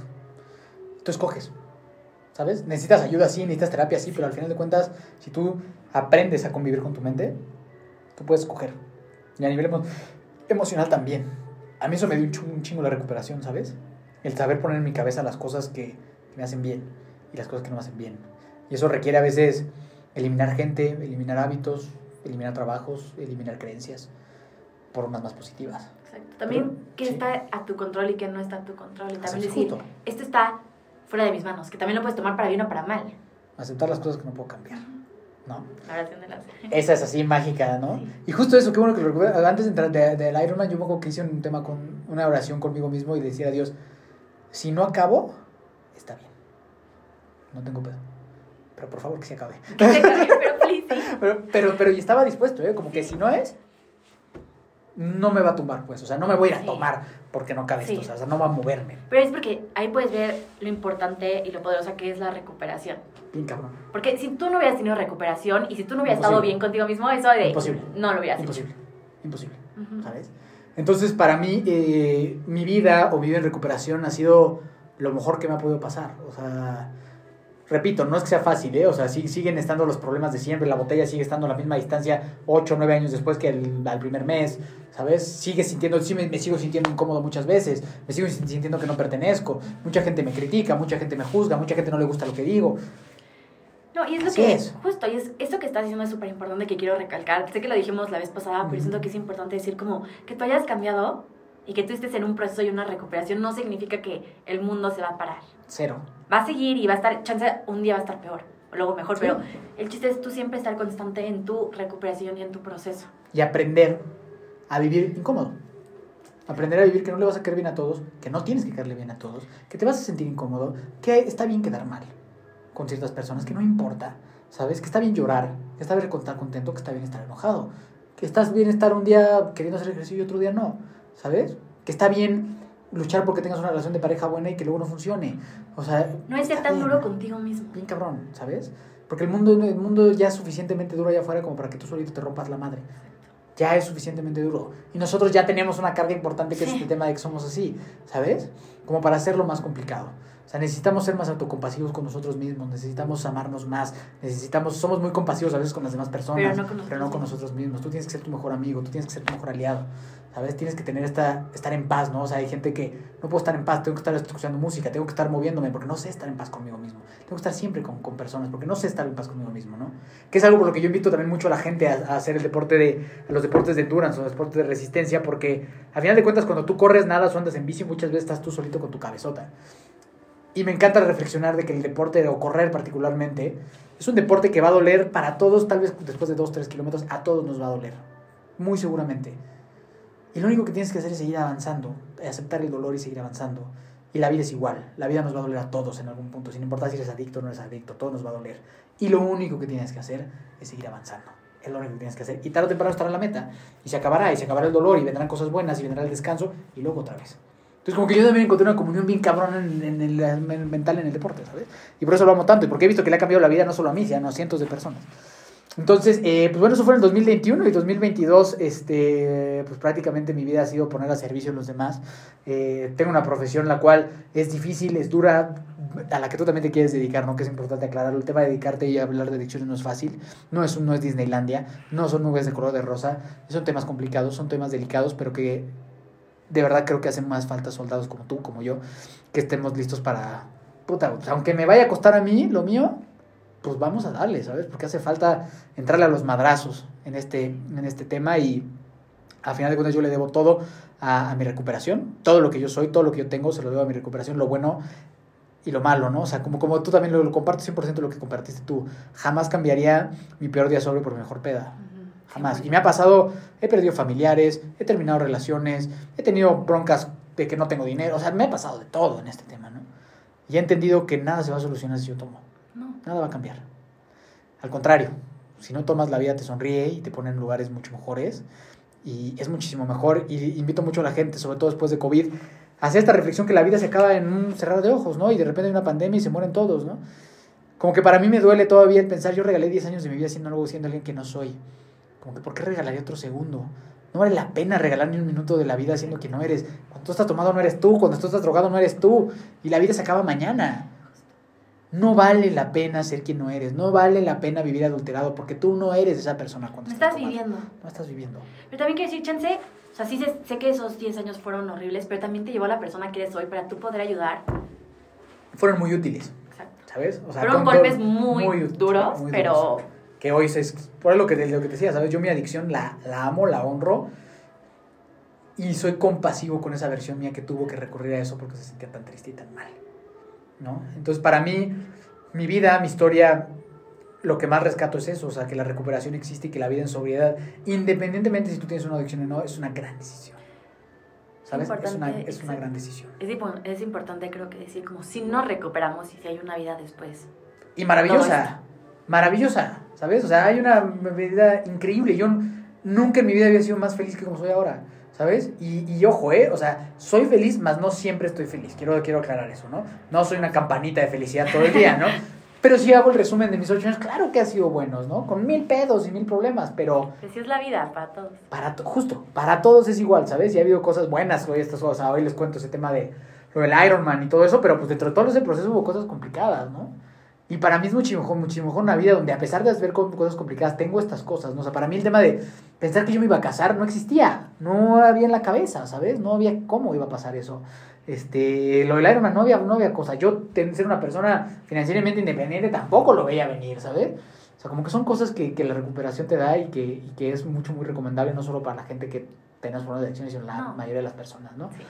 Entonces, eh, pues en eso estamos hoy en día, de, una, de un poco de lo muchísimo que ya me extendí, un poco tardar más plática y plática, este, de, la, de las cosas de lo que ha sido mi vida, mi adicción y, y pues la persona que soy ahora, ¿no? Que para mí es eso, o sea, soy Miguel, soy adicto, pero soy Iron también, ¿sabes? Y soy un hombre de familia, seguramente próximamente después seré padre de familia y, vendrán más cosas, ¿no? Mi adicción es parte de mí, más no Pero no te define, tu pasado no te define. No estoy 100% de acuerdo. Y antes de, quiero hacerte, te voy a lanzar ahorita unas, unas palabras y me dices lo primero que te venga a la cabeza, ¿ok? ¿Ya estás listo? Listísimo. Consumo. Muerte. Emociones. Lo máximo. Recuperación. Mi vida. Oceánica. Mi casa. Trabajo. Día a día. Familia. Lo que más amo. Sueños. Para lo que vivo. Ironman. Puta quién soy. Buenísimo, muchas gracias. Nada más, ¿cómo estás el día de hoy? ¿Qué es lo que te mantiene sobrio? Hoy estoy muy contento, muy contento de, de iniciar este, este proyecto que ahora tantas ganas tenía de hacer y que creo que va, va muy de Dios. Entonces me siento feliz de poder compartir este, en este espacio con, contigo y con la gente que nos va a escuchar. Buenísimo. Y por último, ¿cuál es tu frase del día de hoy? Ah, que me mantiene sobrio, se me olvidó. Ah, ¿qué te mantiene sobrio? Sí, sí, sí, perdón. No, no, sí me habías hecho, a mí se me olvidó. ¿Qué me mantiene sobrio hoy? Que no tiene ningún sentido volver a tomar. O sea, no hay ni una sola ganancia en volver a tomar para mí, ¿sabes? O sea, a mí que me mantiene sobre que para mí en mi cabeza y como lo veo, es absurdo para mí volver a tomar, ¿sabes? He ganado tanto en mi vida sin el alcohol que no le encuentro ni una sola utilidad en mi vida. O sea, para nada, ¿sabes? Como que, pues, de antojo, pues hay veces que si voy al estadio o algo se me antoja, pero me pido una coca y se me quita.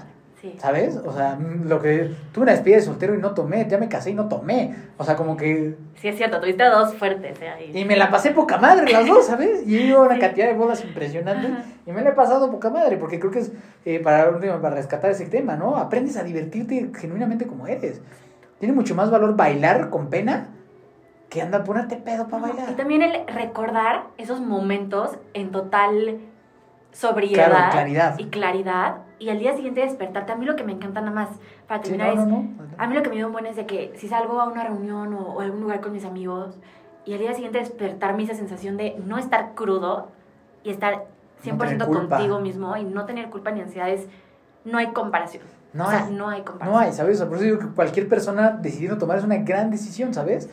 O sea, justo, o sea, o sea en, la, en la boda me la pasé increíble, ¿sabes? O sea, viviendo con mi esposa, que ella pues, pues tampoco toma, este, eh, ah, eh, eso, eso, eso, claro que fue muy importante para mí, que le agradezco mucho porque ella, a pesar de no tener el problema, siempre ha sido incondicional conmigo, ¿sabes? Y yo con ella, ¿sabes? Como que para mí es un tema de un equipo ahí muy importante lo que ella eh, hace y, ha hecho por mí. Pero nuestra boda fue como, la recuerdo tan vívido también, o sea, nos costó una buena lana hacerla, pagarla entre los dos como para y el novio acabó guacareado ahí en el baño, o sea, no mames, O sea, qué, qué, terrible es esa, ¿sabes? O luego llevamos una despedida de soltero y de repente acabas bien pedo y acabas poniendo el cuerno a la persona con la que te vas a casar. Sí, no, pánico. O sea, ¿qué es eso? O sea, qué o sea perdón, pero qué pendejada es esa, ¿sabes? O sea, como que para qué, ¿no? No, Justo para, para mí la despedida de soltero fue que yo, no, yo decía, yo, necesito, yo no necesito una despedida de soltero. O sea, ¿Despedirme de qué? O sea, o sea pues, ¿qué? Que me voy a encerrar. Si yo tengo la. Si yo me voy a casar con la mentalidad de que me voy a encerrar, no, no, me voy a casar, ¿no? Para mira, yo les dije a mis cuates, como, a ver, güey, mi, de, mi despedida de soltero, porque la voy a llamar más mi bienvenida al matrimonio, así es como quiero que, es como quiero que le digan. Y, los, y los quiero poner ustedes porque son mis brothers del alma, los quiero poner a que, que me acompañen conmigo, darle mi bienvenida, no quiero que me despidan de nada, ¿sabes? Y para eso, pues yo soy un pinche loco intenso, y entonces la despedí, la despedida, bienvenida al matrimonio, es un triatlón en Cozumel. Entonces, Ah, y, sí. y- y para mí sí era un tema de, y si quieren ser mis, mis hombres de honor o eso, van a tener que hacerlo. Quien ¿Y qué quiera. Quien no quiera, pues no va a ser damo de honor, ¿no? No va a ser padrino ni nada de esas cosas, pero yo, yo, yo, yo, mi estándar, Ajá, hoy mi estándar de amigos, hoy mi estándar de gente es aquí. No, y está buenísimo ¿Sabes? porque tú te rodeas de la gente que comparte. Que me lo mismo. suma.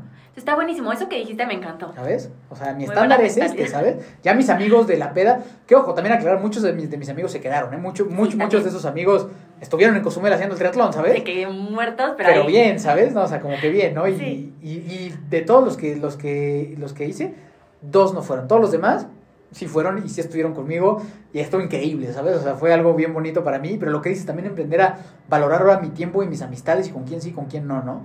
Me acuerdo que tuve el, el- el gusto de hablar con, con un guate que se llama Roger González y me decía como, güey, es que en la vida la gente que no suma resta. Entonces, si no te suma, te quita, güey. Entonces, si alguien te, te- no te va a sumar, Adiós. sacas en la chingada, ¿sabes?